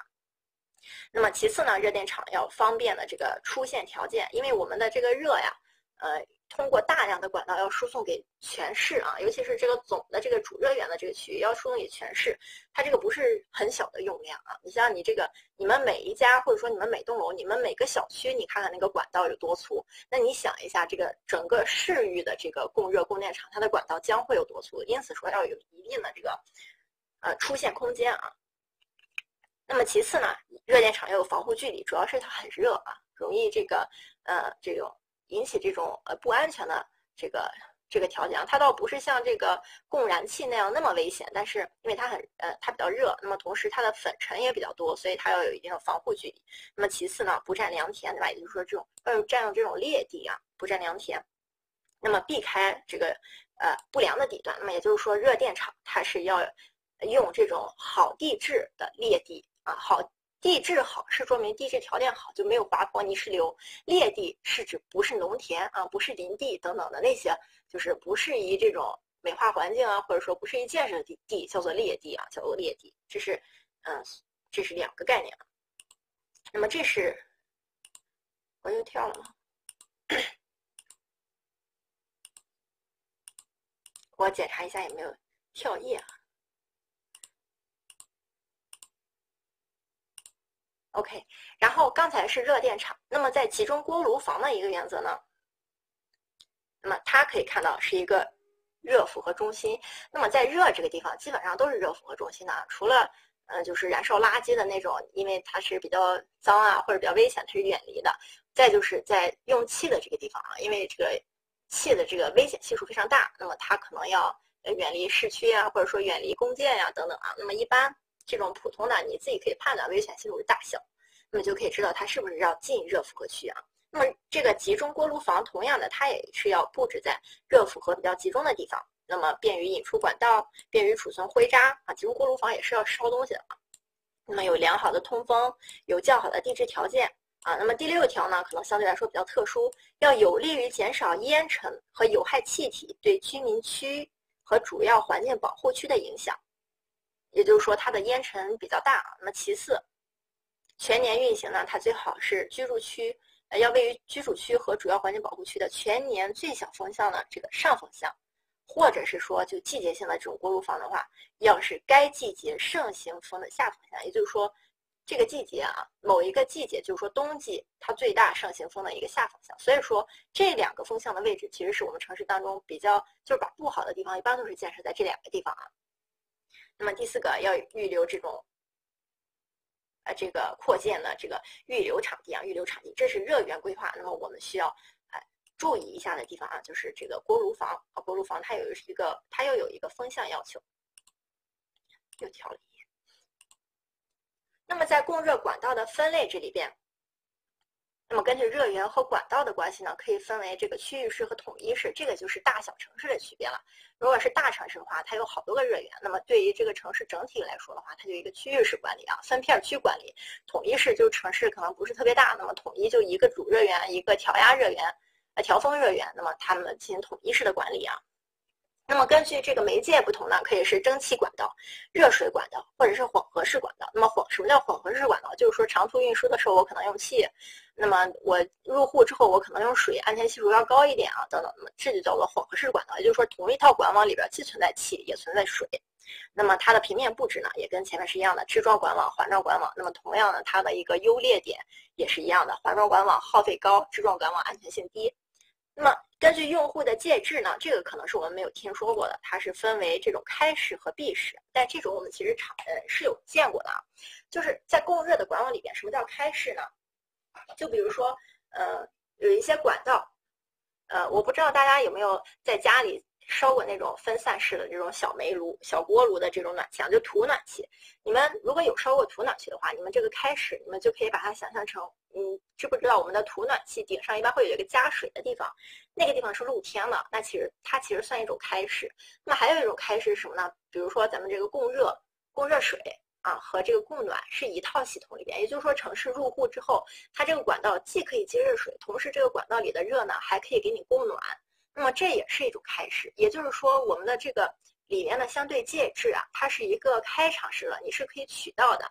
那么这就叫做开始的啊，这个呃管网的这个分类。那么如果是闭式的话，也就是说它是封闭的。那么那么根据它的这个方呃这个这个方式，你也可以知道，如果是开式的话，肯定要就时常补水量会很大的；如果是闭式的话，补水量相对来说是小一点的。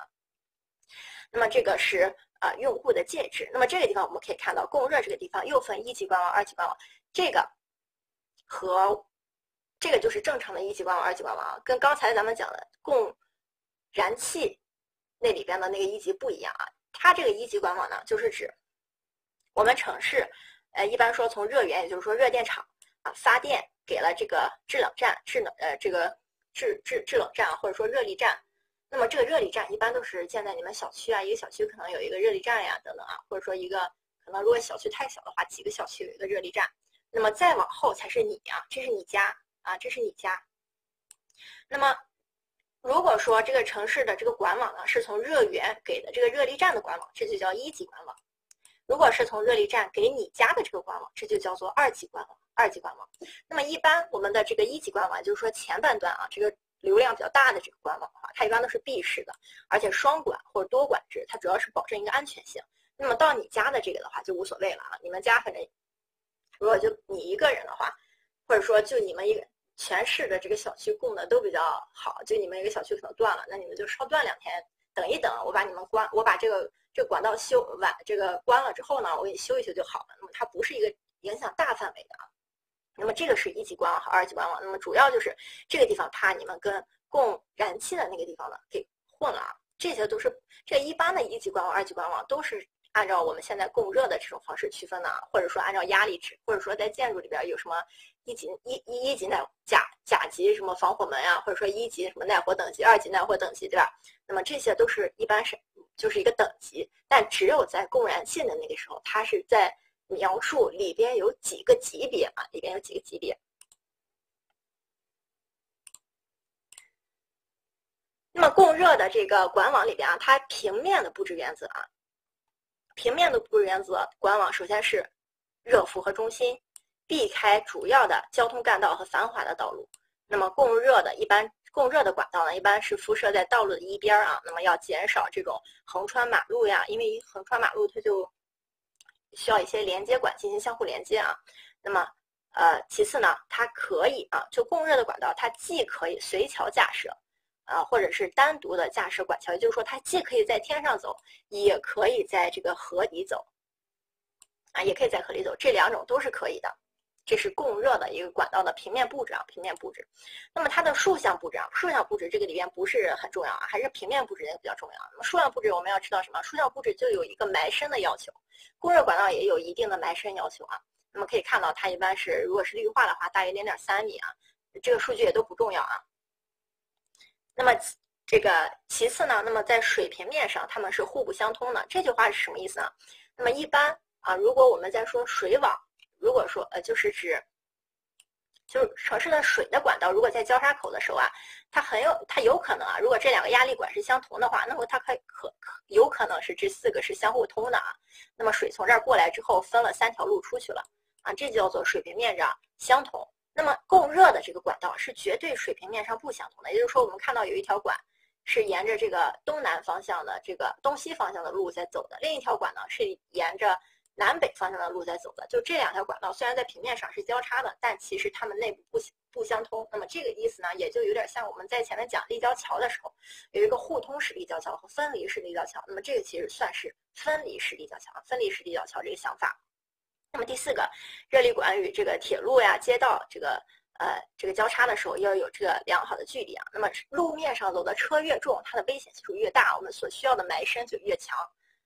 那么其次呢，地那这个地下呢，必须要注意地下水位，这个是供热管道比较特殊的一个地方啊，它是非常看重地下水位的，因为地下水位，就我们这个供热管呀，你想这个热啊，热量在空气当中的传播速度绝对没有在水中的传播速度那么快，所以说如果它真的在地下水位之下的话，那这个热量散失的很快，到你们家这个水就凉了啊。但是空气的话，我们通过一些绝缘层的包裹呀，可能散热就没有那么多，可能会小一点啊。那么其次，热力管道和电缆线之间的最小径率是零点五米。那么这句话呢，数据不重要，它主要是告诉你，热力管道和电缆线可以同时辐射啊，可以一起辐射，但是它们之间要有安全的距离啊，要有安全的距离。那么电缆线的这个土壤的受热温度呢，不能大于一百度啊，不能太热，因为电缆线怕热。这句话是不是要告诉你，因为电缆线怕热，所以热力管道和电缆线啊，最好的离离一定距离啊，这是它的竖向，呃，布置的原则和要求啊。那么这个，呃，我好像跳了一页。那么刚才说了，这个管道呀，供热管道既可以架空辐射，也可以地下辐射。那么一般来说，这两种情况比较的话，其实是架空辐射它的经济性是比较高的。啊，因为架空辐射我们只需要把这个管架上去啊，只需要一个减支梁呀等等，还有这个这个底座呀支架就架起来了。但是我们地下辐射又要挖沟啊，又要填埋，还要做一些保护和防护措施啊，因此架空其实是比较经济的。它缺点就是不好看，就是一个是占地方占地上的面积比较大，其次呢就是管道的热损失比较大。那么那么这个地下呀，因为固体固体的这个。我们可以包上好几层啊，包上好几层这个防护固体。其实其次，呃，就是地上因为比较冷啊，地下冬天的时候地下相对要保暖一些啊，所以说这个管道热损失比较大，在这个不够美观。那么如果是地震的地区呢，那么采用特殊的方式去铺设啊，也是比较靠谱的。地沟辐射啊，就是采用独立的支架或者说地沟辐射也可以。那么地下辐射呢，一般说我们有四四种地下辐射的方式。第一种是通过通行地沟啊，就是把这个热力管道铺设在通能够通行的地沟里边。那么这是第一种，那么它是有高度要求的，可以看到它高度要大一点八米，就是说比你高。地下通行的这种地沟辐射的时候，也就是说人检修工可以直接在里边进行操作。如果人要下去进行操作的话，那必然里边的温度不会太高啊。你像我们如果这是供气的管道的话，那就超过一百度了，那人下去就蒸熟了啊。所以说，如果是通行的地沟的话，它不仅有高和宽的要求，它还有温度的要求。第二种呢，就是半通行地沟，也就是说地沟做的小一点，你人要弓着身子进去才能行走的啊。这个一般就是穿越这个街道的时候，也就是说这个空间不是很足的时候，那么可以适当的采用。一般就是通行和半地半通行可以结合。第三种是不通行地沟啊，不通行地沟就是我挖个沟啊，直接把管子埋上啊，直接把管子埋上。当然，这个地方还要理上这个什么水泥啊什么的，然后理上一个盖儿呀，就这种还是可以挖开的，只不过你要检修的时候要挖开检修。那么第四个就是无沟辐射，无沟辐射就是把土挖出个坑来，你直接把这个埋下去就可以了，直接埋下去就可以了。那么这四种辐射你看起来也知道，肯定是无沟辐射最经济，因为它啥也没干啊，就是把这个管子埋下去了。那么当然上面要有一定的覆土啊。那么这个是。呃，供热管网的辐射方式，那么既可以架空，也可以地下，还可以过桥啊。过桥的时候，那么用刚才咱说的呃这个什么虹吸虹吸的方式啊，用虹吸管用河底渠进行通过啊。这是热管辐射。那么热刚才这个一直都是管道，那么也就是说从一级管道呢，就是指从热源到这个热力站的啊。那么热力站我们有什么呃特殊需要看的呢？就是说一热力站呀，最主要的就是它。是建在复合中心啊，那么它可以单独就是单独建一个房子啊，是热力站，它也可以和我们的城市建筑啊，或者说这个居民楼呀等等，就是它可以与其他的建筑一起啊进行这个建设，也就是说它没有这个距离要求啊。那么热力站主要是供热管网和热用户的一个连接场所。热力站呢是将热煤啊，就是说水或者是气进行调节或者是转换啊，向不同用户分配热量的这么一个机构。那么制冷站呢，也就是说，主要就是降温作用了。那么在热力站和制冷站这个地方啊，它可能会有一个加压泵站。这个地方主要是，比如说你在这个热力站在一楼，对吧？那你城市长输管道输过来啊，它可能基本上这个城市是个平的，它不需要，它除了这个运送的时候的这个压力之外，它不需要向上进行这个高差的压力啊。那么我们在这个热力站和制冷站这个地方，如果它要运上十八层楼的话，它就需要一个呃这个加压泵站，然后把这个热水给你泵上去啊。泵到你们家去，这是其他的一些设施啊。那么这个就是我们城市供热这个部分的内容。那么大家也可以看到，它的这个啊不是很不是很多，对吧？而且也比较简单啊，也比较简单。然后我们休息五分钟啊，我们再休息五分钟，然后我们来讲今天最轻松的一个一门课啊，那这个一节课。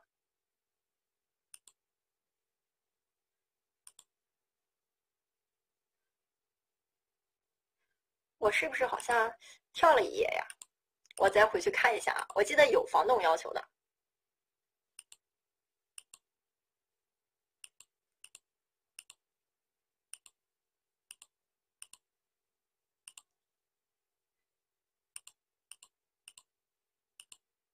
我一会儿去换一个鼠标啊，大家先休息五分钟啊，休息五分钟。OK，我们继续啊，我已经录屏了。我们来说一下啊，刚才有同学就是，我们来解释一下这个为什么可以架空啊。你们首先要知道，从热源厂出来的这个热水啊，和你们送到千家万户里边的这个供热的热水的温度是不一样的。我们的这个热源厂，无论是地下辐射还是地上辐射，它都是有保温层的。那么，据我小时候亲眼所见的那种地上辐射的保温层啊，外面都包了好几层海绵，以及那种就是有点像反光材料的那个，就是现在咱们那种银色的、银色那种像反光材料的那种，好像是一种保温层吧。就是它是包了很多层保温层的。但即使是包了这种保温层，还是会往外散热。我不知道大家有没有在北方城市见过啊？有一些北方城市到冬天的时候，地下水的时候。就是不是到冬天啊，供暖的时候，有时候会从地下这个一些井井井里啊喷出一些热气来啊，不知道大家有没有见过？也就是说，我们的这个，就比如说我们现在的地暖啊，其实你实际上你地暖到你家里的这个地下的这个温度啊，一般就是水三十到四十度，你们家就可以达到这个采暖要求。那如果是这个墙体的这个热水的这个供暖啊，一般里边的水温那么六十度、七十度差不多就可以了。那么如果是供气的话，供气的温度一般是比较高的，那么所以说它相对于它可以就是，呃，可能布置的时候，一般来说的话，供气的这种主要是为了长途运输啊，因为气的燃点是这个气要气化的话，就算不加压，至少也是得一百度，对吧？所以说长途运的时候，运输的时候通过气啊高温传送过去，到了你们家的这个热力站或者是制冷站的时候呢，把它液化了。那么再输送到你们家，这个温度就合适了。所以说，在中间的这个热力站和制冷站这个地方，它是需要调温的，不是说我一百度的水送过来就直接送到你们家了。那么除此之外呢，之所以运动管道当中它还需要一个高温，是因为它的这个就算加了很多层保温层，它也是很热的。那么刚才有同学在问防冻啊。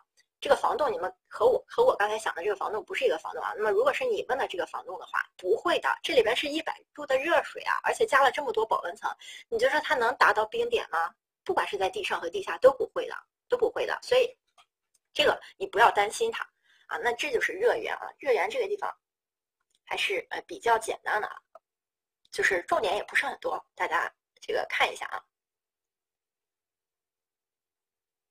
那么我们继续讲。啊，继续讲。哎，我现在接下来就不会再跳页了啊。那么来讲，再讲一下通信工程啊。通信这个工程，大家就把这个你这个思维调的稍微嗯年长一点啊，或者说把这个时代往前分一分啊。这个这个通信这个地方其实是其实比较老的一种啊，这这个这个这个这个呃知识的介绍啊，或者说背景知识的介绍啊，我已经录屏了。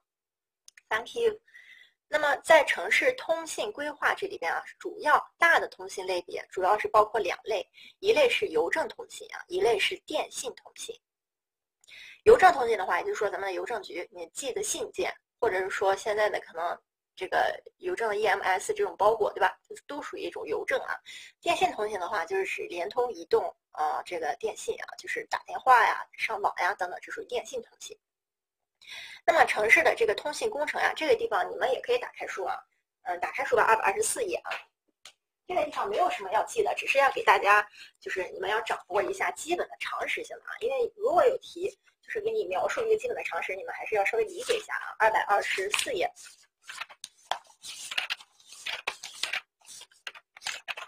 然后我们看一下，那么在城市通信工工程呢，邮政工程没什么好说的啊，比较古老。那么在这个电信工程里面啊，大致上的分类啊，它的传输方式分为三种啊，一种是啊这个有线传输方式啊，有线的就是这个你们家里以前有没有过这个有线电视呀？就是需要插一根线才能接到这个呃接到很多台的这种，那么这就叫有线。无线的传输方式啊。就是现在咱们这种数字电视这种啊，那么还有卫星啊，卫星的传输方式，不知道大家在农村里有没有见到那种大锅盖一样可以接收信号的啊？那么那是卫星啊，卫星传输方式。但这只是举个例子啊，卫星肯定还有其他接收方式啊。那么所以说，电信的传输方式有这三种。那么一般它的一个呃业务业务的一个分类呢，如果是呃电信。呃，就是按照业务来分类啊。对电信系统，如果按照它的业务来分类的话，主要分为两类啊。第一种是电信，啊，第第二种是电电传啊。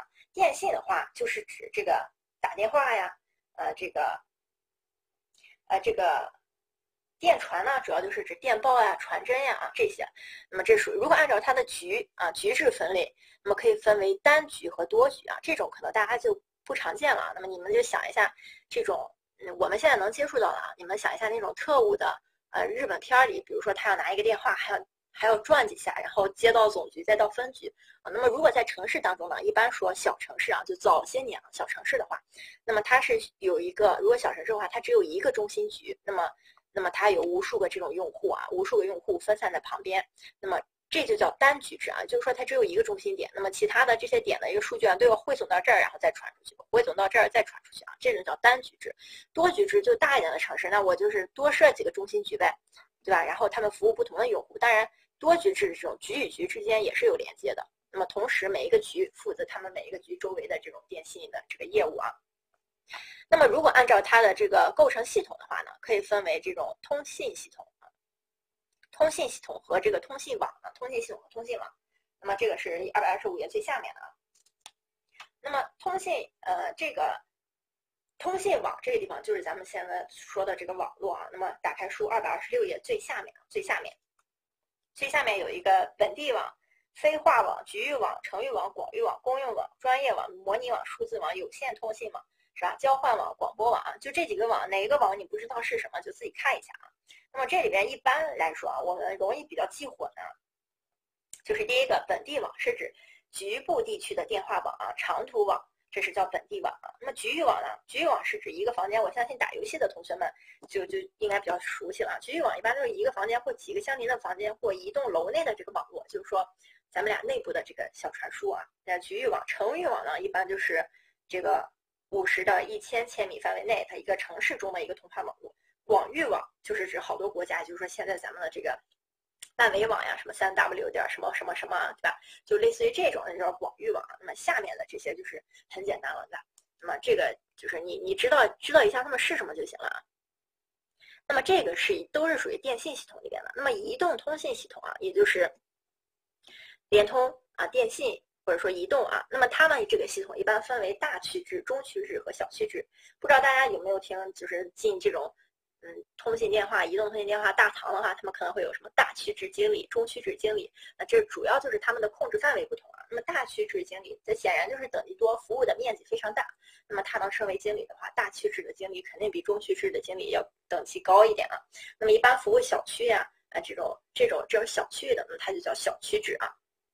那么如果说划分到城市里面的话，那么一般一个城市可能是一个大区，那么这个城市当中每个区可能是一个中区。每个区下面可能有几个这种居委会啊，或者几个社区啊，那么这属于什么小区啊？就是这种区分一下。那么广播电视系统呢？这个就从字面上就知道，它分两部分，一部分是广播系统，一部分是电视系统啊。广广播系统就是咱们平常车上听的收音机啊等等。那么电视系统就是咱们回家看的数字电视啊。那么这是一个基本的一些概念。那么在城市的，那么我们继续讲啊。那么在城市的这个地方呢，也是有一个城市的总规和详规的。那么这个地方呢，可以看到啊，首先第一个是城市当中总规啊，对这个电信的规划，大部分都是一些啊，就是近远期的一些这种大范围的一个规划啊，比如说这个城市的这个根据它的经济社会发展目标呀、城市的性质呀、通信的规模呀等等。那么为什么它会这通信这个地方会跟城市的这个发展目标、城市性质进行分类啊？那么一因为一般啊，我们在讲通信的时候，或者说我们具体讲一下，就是电话啊。就是以前的时候，我们说这个电话的普及率是跟什么最有关系的呢？一个是跟人口的数量，第二个就是跟这个社会的发展程度。那么你退回去二十年，那个时候二十年不够啊，你退回去三十年，那个时候如果谁家里有电话的话，是吧？很有可能他们家就是一个万元户啊。那么如果是那个时候谁家有一个大哥大的话，那基本上他们家就是百万元户了啊。就是因此呢，这个通信啊，在你退回去一些年去想的话，它跟城市的经济情况。和这个城市的性质，或者说是城市的发展有巨大的关系啊。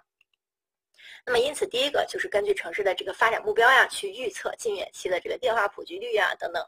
那么第二个呢，是根据市域的一些呃城镇的体系布局，还有城市的这个总体规划的要求，去布置这个通信的规划的原则和主要的措施。那么第三个呢，根据这个城市的电信局的数量，呃。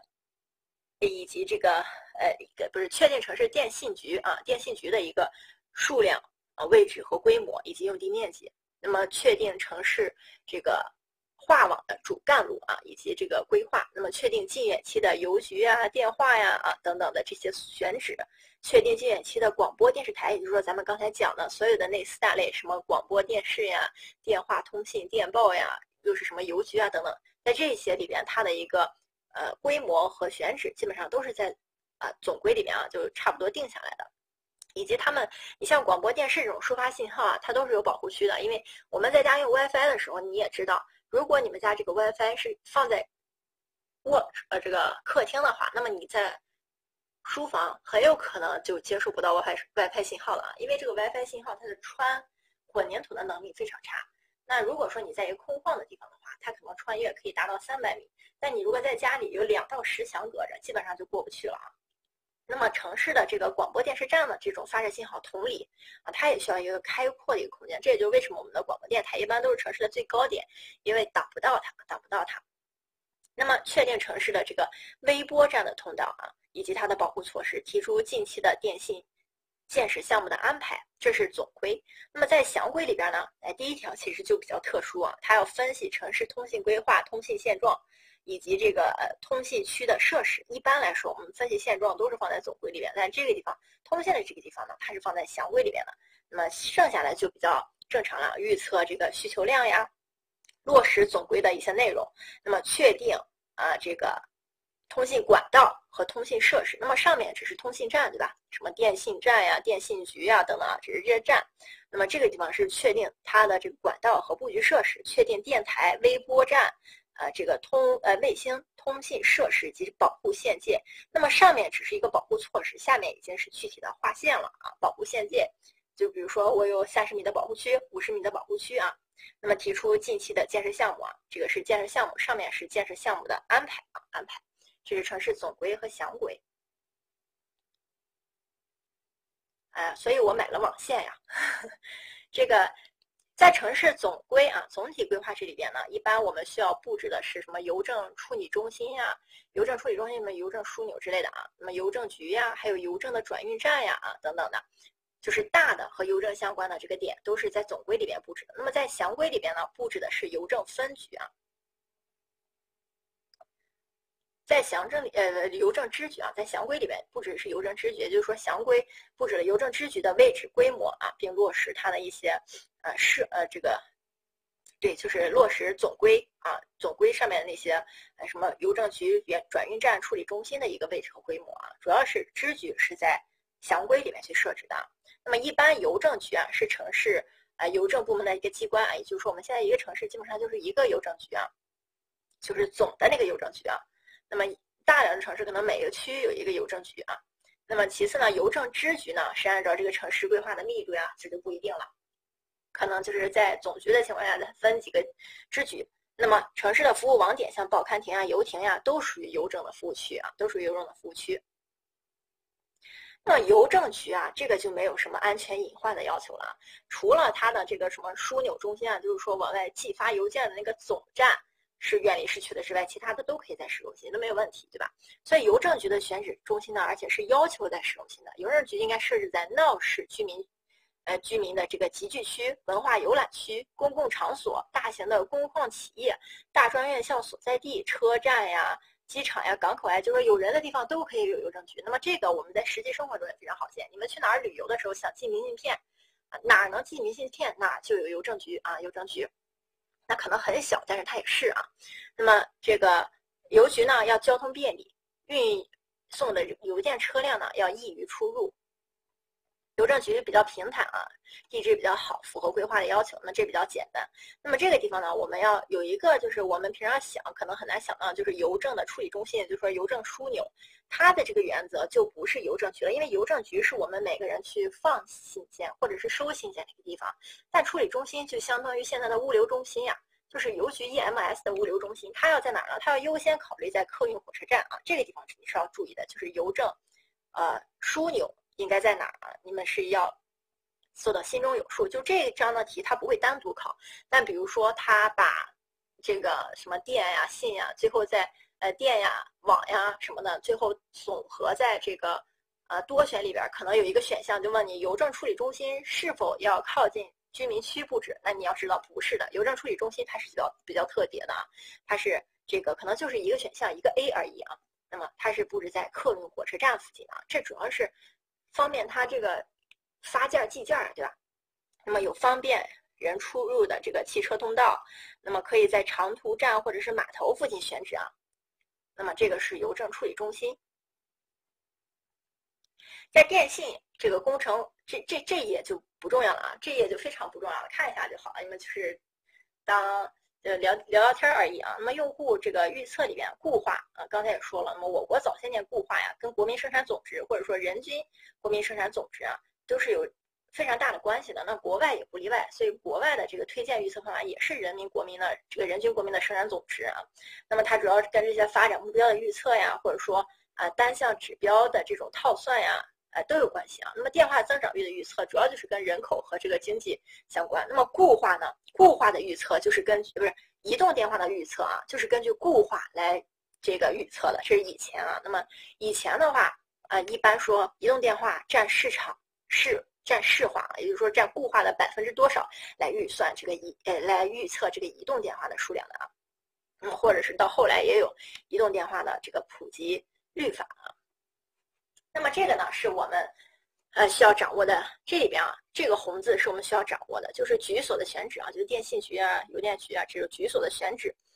啊，这个不，这个是电信啊，就电信局它的局所的选址。第一个要接近线路中心啊，电信局它没有什么太大的危险性，它只是怕干扰啊，怕干扰。所以说，第二点要避开高压的这种一百一十伏以上的变电站。和线路的地点，避免这个强电对弱电的干扰。那电信这种属于弱电啊，属于弱电，强电那么高电压的这种是强电。所以在电信这个地方，我们唯一需要在心中树立啊，就你要牢牢树立的这个点，就是电信和高压电啊，它们之间有干扰啊，有干扰。那么它们能不能核干架设？当然是不应该了。但是如果真的要核的话啊，没有我们人类达不到的事情。那么一会儿我们再继续讲。那么要便于这个电缆两路进线和啊电缆管道的电缆管道的辐射呀。那么服务点宜在城市中心啊，就是局所宜在城市中心。那么其次呢，嗯，它要靠近中心处和用户交换处。单局制的话，多局制的话可以是靠近各自的中心啊。下面就是套话，那么主要就是我画红字的这一点啊，是你必须要去记住的，它跟电。有密切的关系，那么因为它没有危险性，所以它可以靠近线路中心，它也可以靠近城市的中心啊，没问题。这是局所的啊。那么电信的局的一个呃划分，也就是说我们电信大家要知道就是电话这种东西啊，电信局的划分最好是按照地燃的这个分界线去划分，也就是说跟自然的。地物线进行吻合啊，那么它当然了，尽量呈矩形啊，这个这个后面就比较难达到了。那么最好选择这种正方形啊，这个主要是因为你想想，我们这个我们的 WiFi 信号穿墙都难啊，那么电信局的这个信号穿山就更难了。所以说，尽量根据自然啊这个界限区分，意思就是说，尽量这一块平坦的地方在是一个区域，另一块平坦的地方，就是说山背面另一块平坦的地方，它们是第二个区域啊，就尽量这样划分。或者说按照它的这个呃，如果说是平地的话，那么按照它的一个服务半径、服务面积，那么尽量呈方形啊，这是它的一个好处啊。那么像呃这个综合电信楼啊，综合电信楼呢，一般是这种长途安装干线的一个呃传输设备啊。那么一般电信楼的话，用于本地。那么综合。呃，一般电信局楼啊，那么综合电信楼的话，上面那个是枢纽，一般是干线啊。一一旦我们称之为枢纽的这种东西，大部分都是对外接触的，对外接触的。那么综合电信楼的话，它既是呃除了一般电信楼功能外，还有这种安装本地重要的传输功能的这种这个这个不重要啊，这个就是你知道看看这个名字就行了啊，就是怕有这种多选题的时候给你出来出来这个名字，你有点慌啊。这个不重要啊，这些考点都不会考的。那么像电信局的规模啊，这也不需要怎么讲啊，就是根据特大城市、大城市，可能电信局就这个规模大一点，二十万、三十万门，就是那个你们这个固话的数量啊，就是一门就是一这个一个固话啊。中等城市二十万门以下啊，小城市十万门以下，所以这个数据都很老了，对吧？现在哪有这么点儿的，对吧？那么刚才是一个呃电信啊，电信记得要不能跟高电压。啊，要尽量避免强电对弱电的干扰。那么在这个电信的管道呢，我们可以分为三种管道啊，就是三种传输方式，一种是电缆，一种是光缆，一种是金属线啊。那么这三种，大家我相信也知道，最好最快速的就是光缆，光纤呀，就是它的传输速度快，传输量大。那其次是电缆，电缆其实就是好多金属件合在一起啊，比较。比较厉害的金属线啊，比较厉害的金属线。那么再其次就是这种金属线，就电线啊，就是我们入户的这种这个网线啊，这种不就一根儿对吧？那么电信的这个地方呢，它有两种辐射方式，一般我们的管道都有两种辐射方式啊，就是既是可以架空，也可以呃这个地面辐射啊，既可以架空，也可以地面辐射。那么如果说这个电缆线的这个如果是在地下的话呢，它一般也是在人行道呀和飞行呃人行道和非机动车道以下。那么这个地方要记住，它不允许在机动车道以下。那么其他的啊，我们要知道，呃，前面讲的这个管线啊，它基本上就是可以在机动车以下，但是要有一定安全距离。但是因为这个电缆线这个地方它非常脆弱，它很容易受影响，所以说不能在机动车道以下啊。这个是第一点，你需要稍微注意一下的。就这种话就特别适合在多选的时候当做一个选项出在里边，问你它让你选错误的，或者让你选正确的啊。那么其次呢，线路线这个线路平行于道路中心线啊，那么深埋的话可能有多深？应该在冰冻层以下啊。那么这个电信线啊，那我们这个地方要讲一下这个冰冻层和地下水位啊，到底谁在上谁在下啊？这个冰冻层啊是能结冰的地方。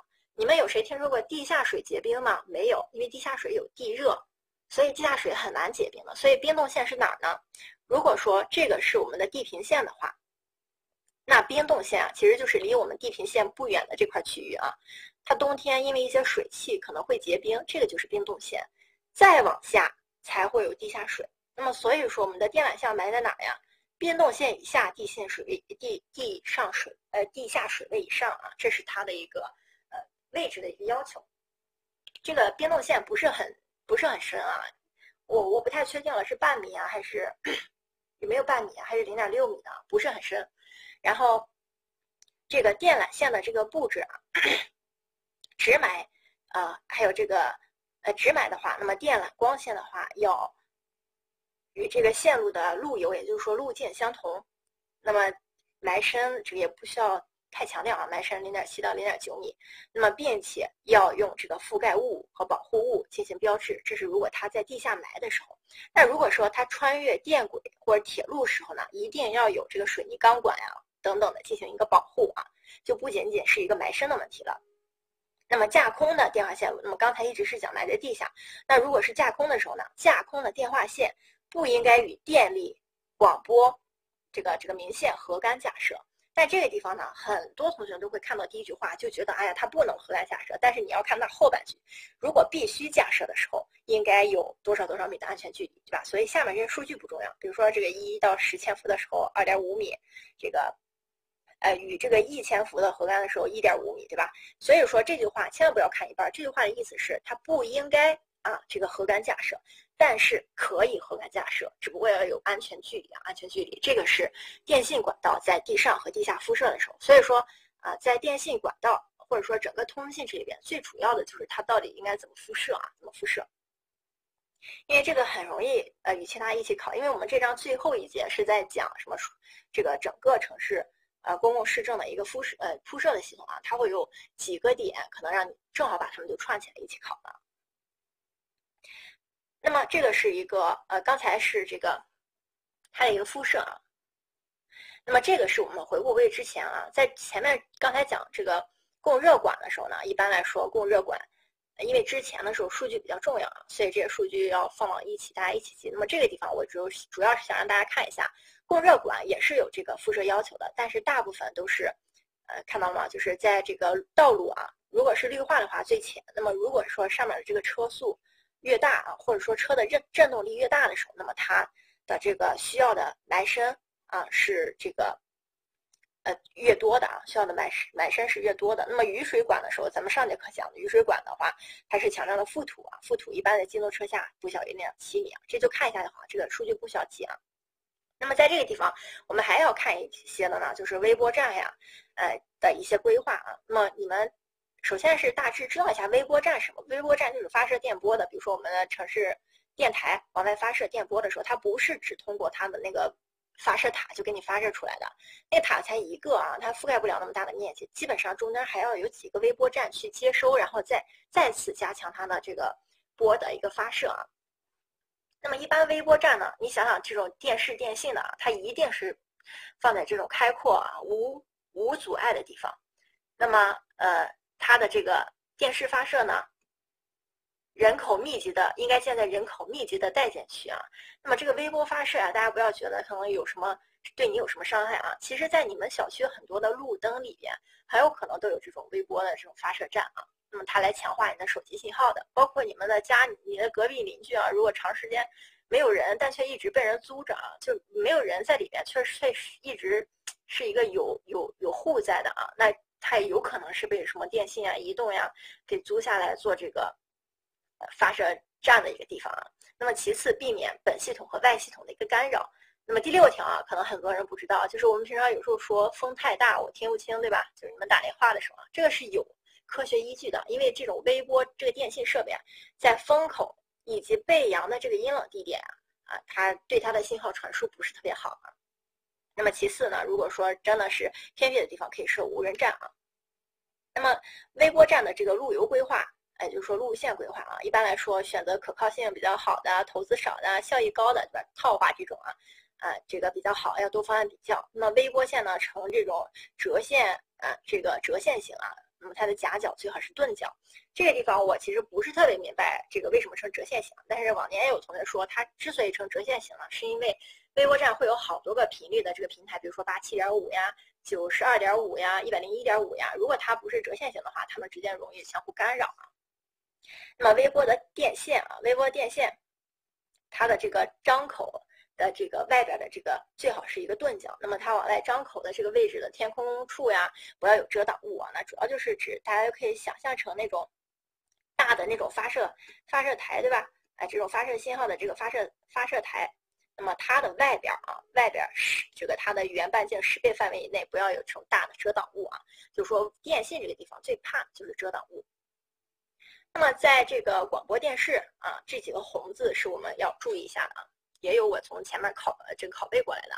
那么一般广播电视的路线应该结合城市的电信网络啊一起来布置。广播电视的这个线路的敷设可以和电线啊电缆通信电缆同管道，也可以架空在这个呃这个铜杆上。也就是说，广播电视的这个信号和你电话的那个信号。既可以一起埋在地下，也可以一起架在天上啊！这句话的意思。那么如果说这个广播电视的啊，这个信号，如果和这个有通信的这种呢，和就是你的电话信号，它们可以共光缆啊，共光缆。那么它们其次呢，也可以共管道啊。刚才说了，但是如果共管道的时候呢，它们只能。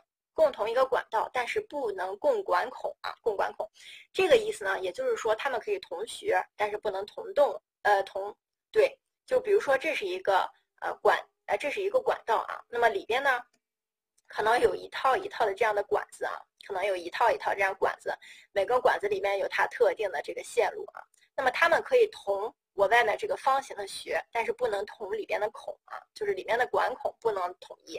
这个是电信、电信电视和这个通信的一个布置要求啊。那么在电视、电视电缆、广播电缆上呢，如果有电力啊、仪表等管线的这个综合隧道的话，可以考虑共隧道辐射啊。也就是说，在我们城市地下的时候，如果是那种超大级的那种。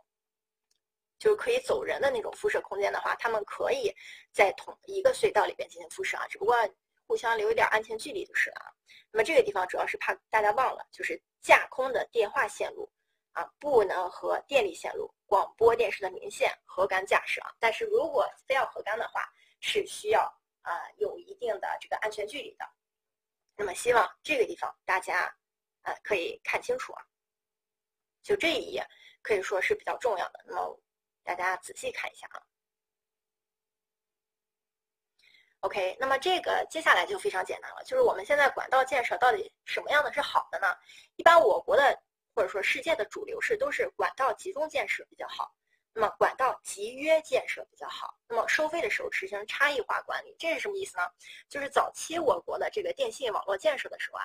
就是比如为什么说南方的电信信号比较好呢？因为南方的这个管道系统啊，都是电信公司自己去做的。如果说移通和移移动和联通要去拓展南方的这个行业的话，它需要重新挖管道，就是电信不给他用。那么，那么现在我国提倡的呢，就是这个让他们在一起，那么用一个管道，你们挖开接着用就好了，或者说国家一起来建设管道，让三家都进去。这就叫道呃管道集中。不不，管道集中呢，呃这个叫管道集约啊。如果是管道集中的话，那就是刚才说的，就是挖一个这个呃隧道，那么让其他各种不同的管子都在里边一起用，能合能合合这个隧道的就合隧道，这叫管道集中啊。那么收费差异化呢，是指呃比如说我们这种普通用户啊，呃可能我们的这个通信网络费呀可能要便宜一点。那么如果是那种大的工业呀等等的，它的这个通信网络费呀等等的会。呃，就是基数就会大一些，或者说他们便宜一些，你贵一些。就总之，对于不同的人实行不同的收费标准啊，这就叫差异化管理。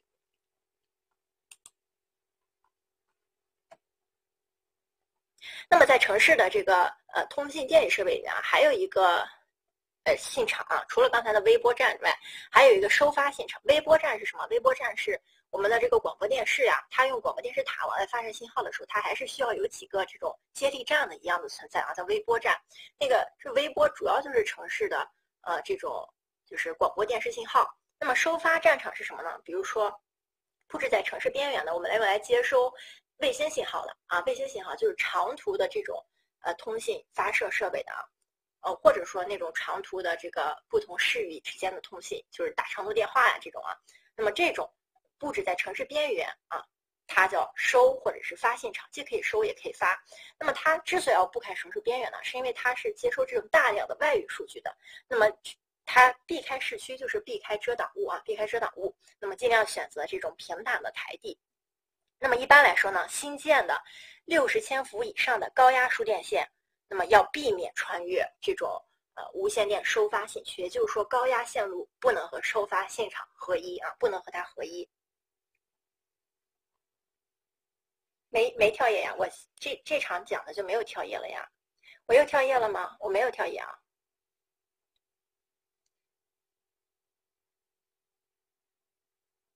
然后我们来做一下这一节课的题啊，我们今天这节课就讲到这儿，然后我们来做一下题。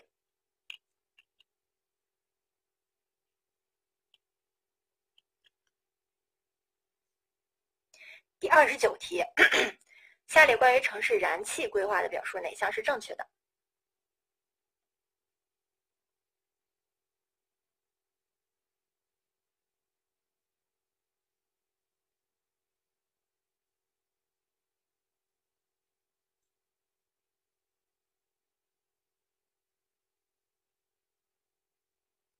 啊，这个哪项是正确？我们来看一下 A 啊，液化石油气的储备站应该，呃。集中平房区的附近啊，城市集中平房区附近这是错的。这个储配站规格还是比较高的，而且功能很多，对吧？调压，呃，这个储蓄，然后这个等等的三大功能啊，所以说它要远离啊，远离市中心。那么第二个呢，要要远离这个人多的地方啊。第二个，特大城市的管网应该采用三级或者是混合级网，所以 B 不对。C 城市的气源呢，应该尽量选择多气源，对吧？不能为了这个减少投资，因为它不具有稳定性，所以四 D 是对的啊。这个调压站应该尽量布置在复合中心啊，复合中心。那么四 D 呃不三十题啊，继续三十题，下列关于城市供热规划的表述哪项是错误的？这个四 D 选项你不用管它啊，就看 A、B、C 就可以了。哪项是错误的？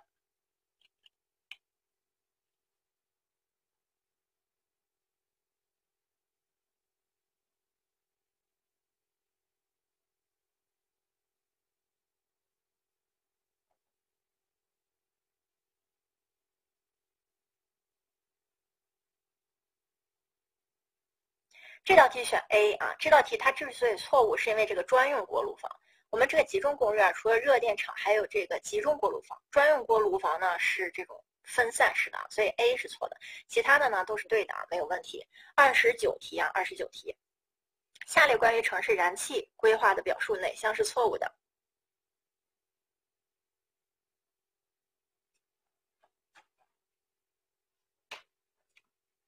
我圈一下正确答案啊。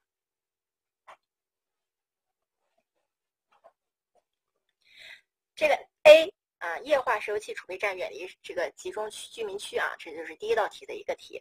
B 特大级应选择一级的啊，这个刚才也说了，应该选择多呃三级或者是混合级别的啊。城市气源应尽可能选择多种气源，调压站应尽量布置在复合中心都没有问题啊。那么我这个呢也是不同年份的这个真题，那么你们也可以看到，它的真题重复性很高啊，包括近几年也是同样的。那么二十七题啊，这个燃气啊用气量的预测的主要任务是 C 不对的原因是什么？城市气源应尽量选择多种气源呀，这个是对的呀。哪道题是 C 是没有问题啊？这个是对的。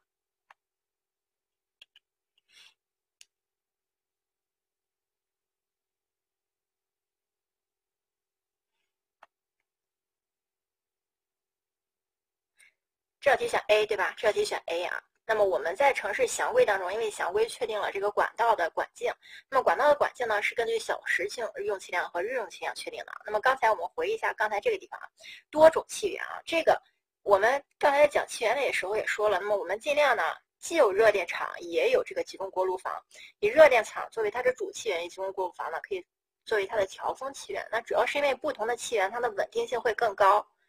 如果说，比如说天然气这种，你城市只有天然气这一个气源啊，如果一旦这个天然气传输出现了问题，那你城市整个就断了，对吧？所以布置多种气源也是也是没有问题的啊，是是是对的啊，多气源也是对的，多种气源也是对的，这两个都对。二十八题啊，错误的是关于通信工程，错误的是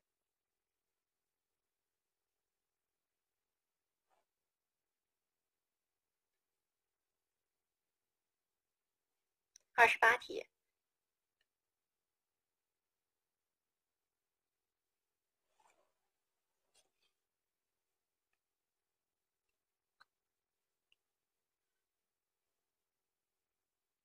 这道题选四 D 对吧？这道题非常简单啊。那么我们来看一下前三个，前三个其实也很简单。我们在它这个地方呢，你看通信工程规划内容，它都没写是总规或是详规，所以说它就是在说城市城市规划当中，那么通信工程我们都有什么需要做的呢？那通信工程有什么需要做的？就是我们刚才讲的所有呀。我们这我们这门考试就是考城市规划的。之所以有相关这门书，就说明城市规划要对这些进行相关的布置呀，对吧？所以说我们是不是有讲过微波通信，对吧？城市微波通信站，A 是对的。我们刚才也讲了微波通信站的一些要求，对吧？架空电线可以与它核干，但要保持距离，这个也是对的。C 电信局的位置和用地面积啊，这个肯定也是对的，对吧？电信局应应该这个。应该布置在哪儿？它都有说，对吧？所以这道题选四 D 啊。三十一题，三十一题，下列关于通信工程的表述哪项是错误的？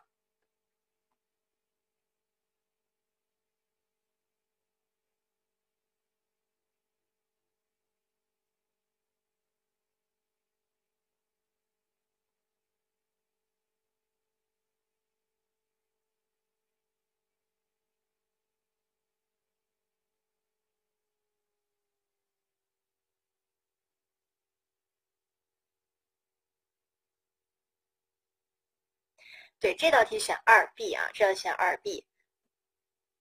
这个题，电信局优先考虑变电站等这个核建以及土地啊，电和电信啊，电和通信，电和通信尽量就分开设置啊，尽量分开设置。四 D 没有错呀。这个集管道集中建设、集约建设是目前国内外发展的主流啊！我刚才讲了，国内外发展的主流就是集中建设、集约建设和分散收费，就是分分分用户的进行收费啊。所以说四 D 是是没有毛病的，对吧？四 D 没错，所以不选。对啊，这道题选错误的嘛？C。无线收电发信区一般选择在大城市两侧附近啊，这个刚这不是就是刚才说的收发信区嘛？我最后讲的那个收发信区，什么是微波信区呢？微波信区是广播电视，就是台，就是广播电视那个塔发射信号之后给微波去进行发射的。微波主要其实就是用于咱们的广播电视信号，主要就是你平常汽车的广播信号。为什么我们的汽车广播信号出了这个城市往往就没有信号了呢？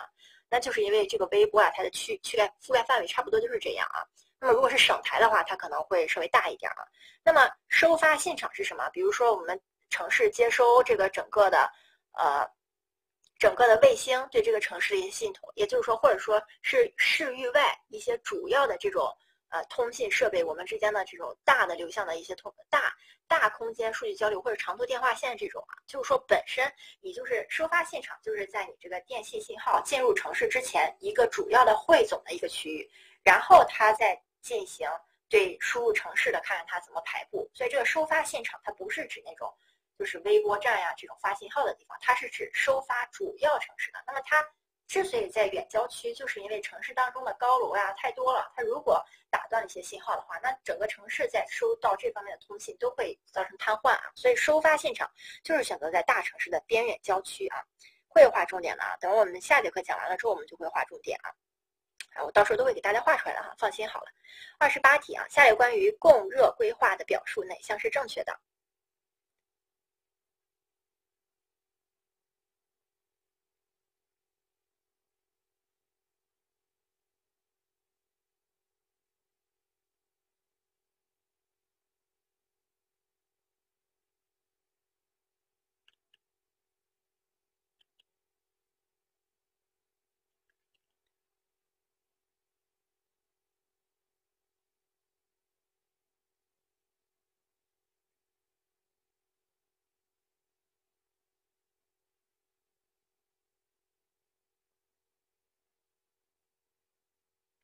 这道题选 A 啊，这道题选 A。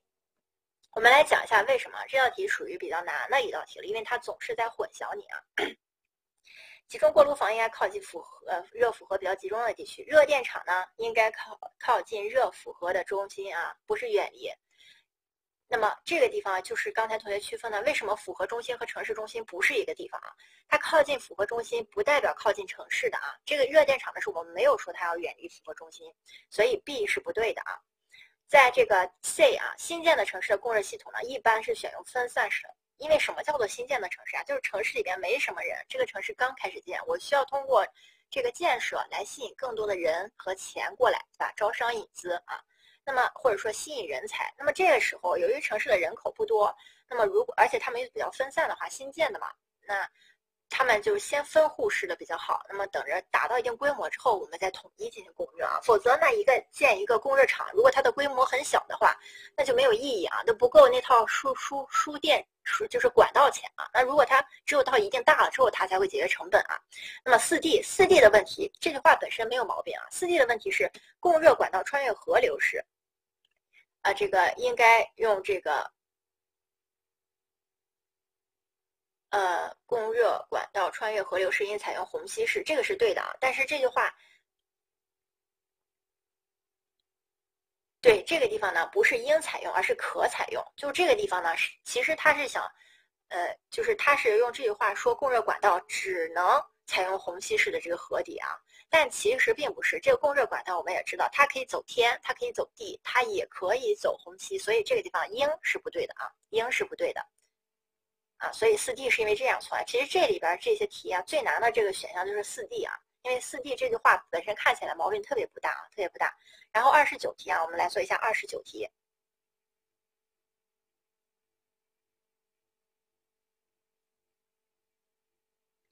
对，就是四 D 应该是可以啊，应该是可。二十九题啊，城市这个错误的是，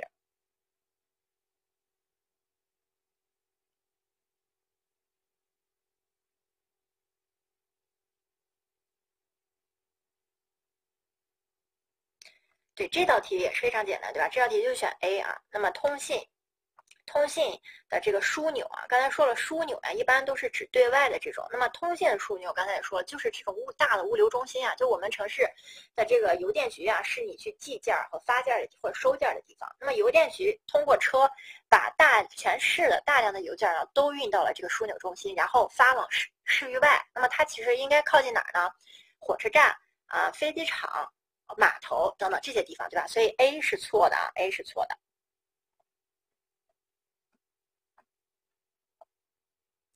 啊，继续啊，下列关于燃气和供热哪项是正确？呃，下列关于燃气规划哪项是正正确的？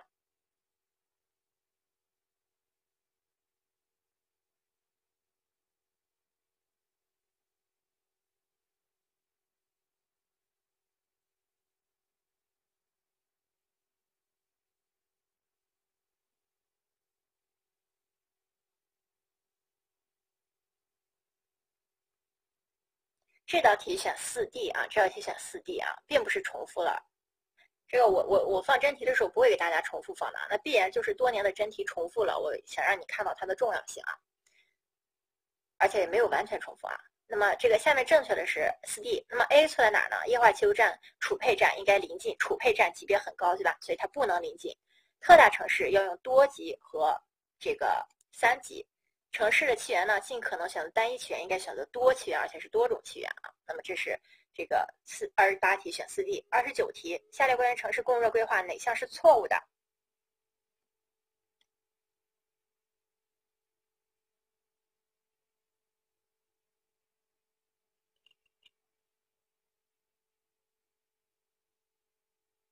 对这道题也非常简单啊，我就不讲了。这道题就是选二十九的啊，选 A 啊，选 A，基本上跟刚才那道题是一样的啊。所以这就是我们这个呃这个部分的题啊。那我其实这已经给大家看了好多年的题了。那么你也可以看到这个做题的数量啊，跟我们前几天这个前几节课的做题数量相比少很多。那么我也希望你能通过做这个真题，知道这这道题的重点是在哪儿啊？知道他们的重点是在哪儿。所以说今天这个题还是比较简单的啊。那么今天的课就上到这儿。有什么问题吗？说专用锅炉啊，应该是也可。如果没有什么问题，我就要下课了呀。啊，对，预习下节课就是预习，把这一章复习完啊，剩下的四节全都复习完。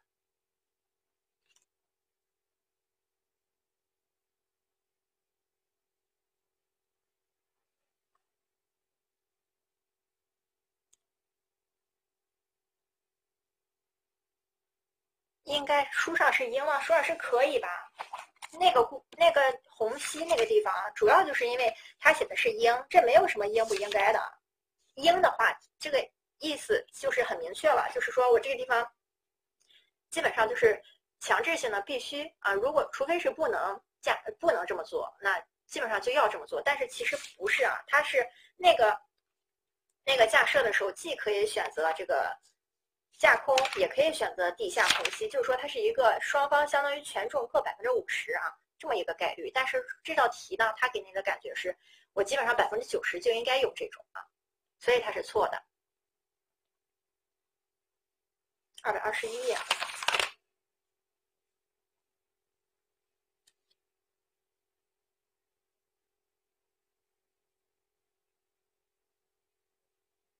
啊，那个应该是也可啊，也可。不是电可啊，咱们这本书好多这样的错误啊，很正常啊。OK，我们今天的课就上到这儿，同学们再见。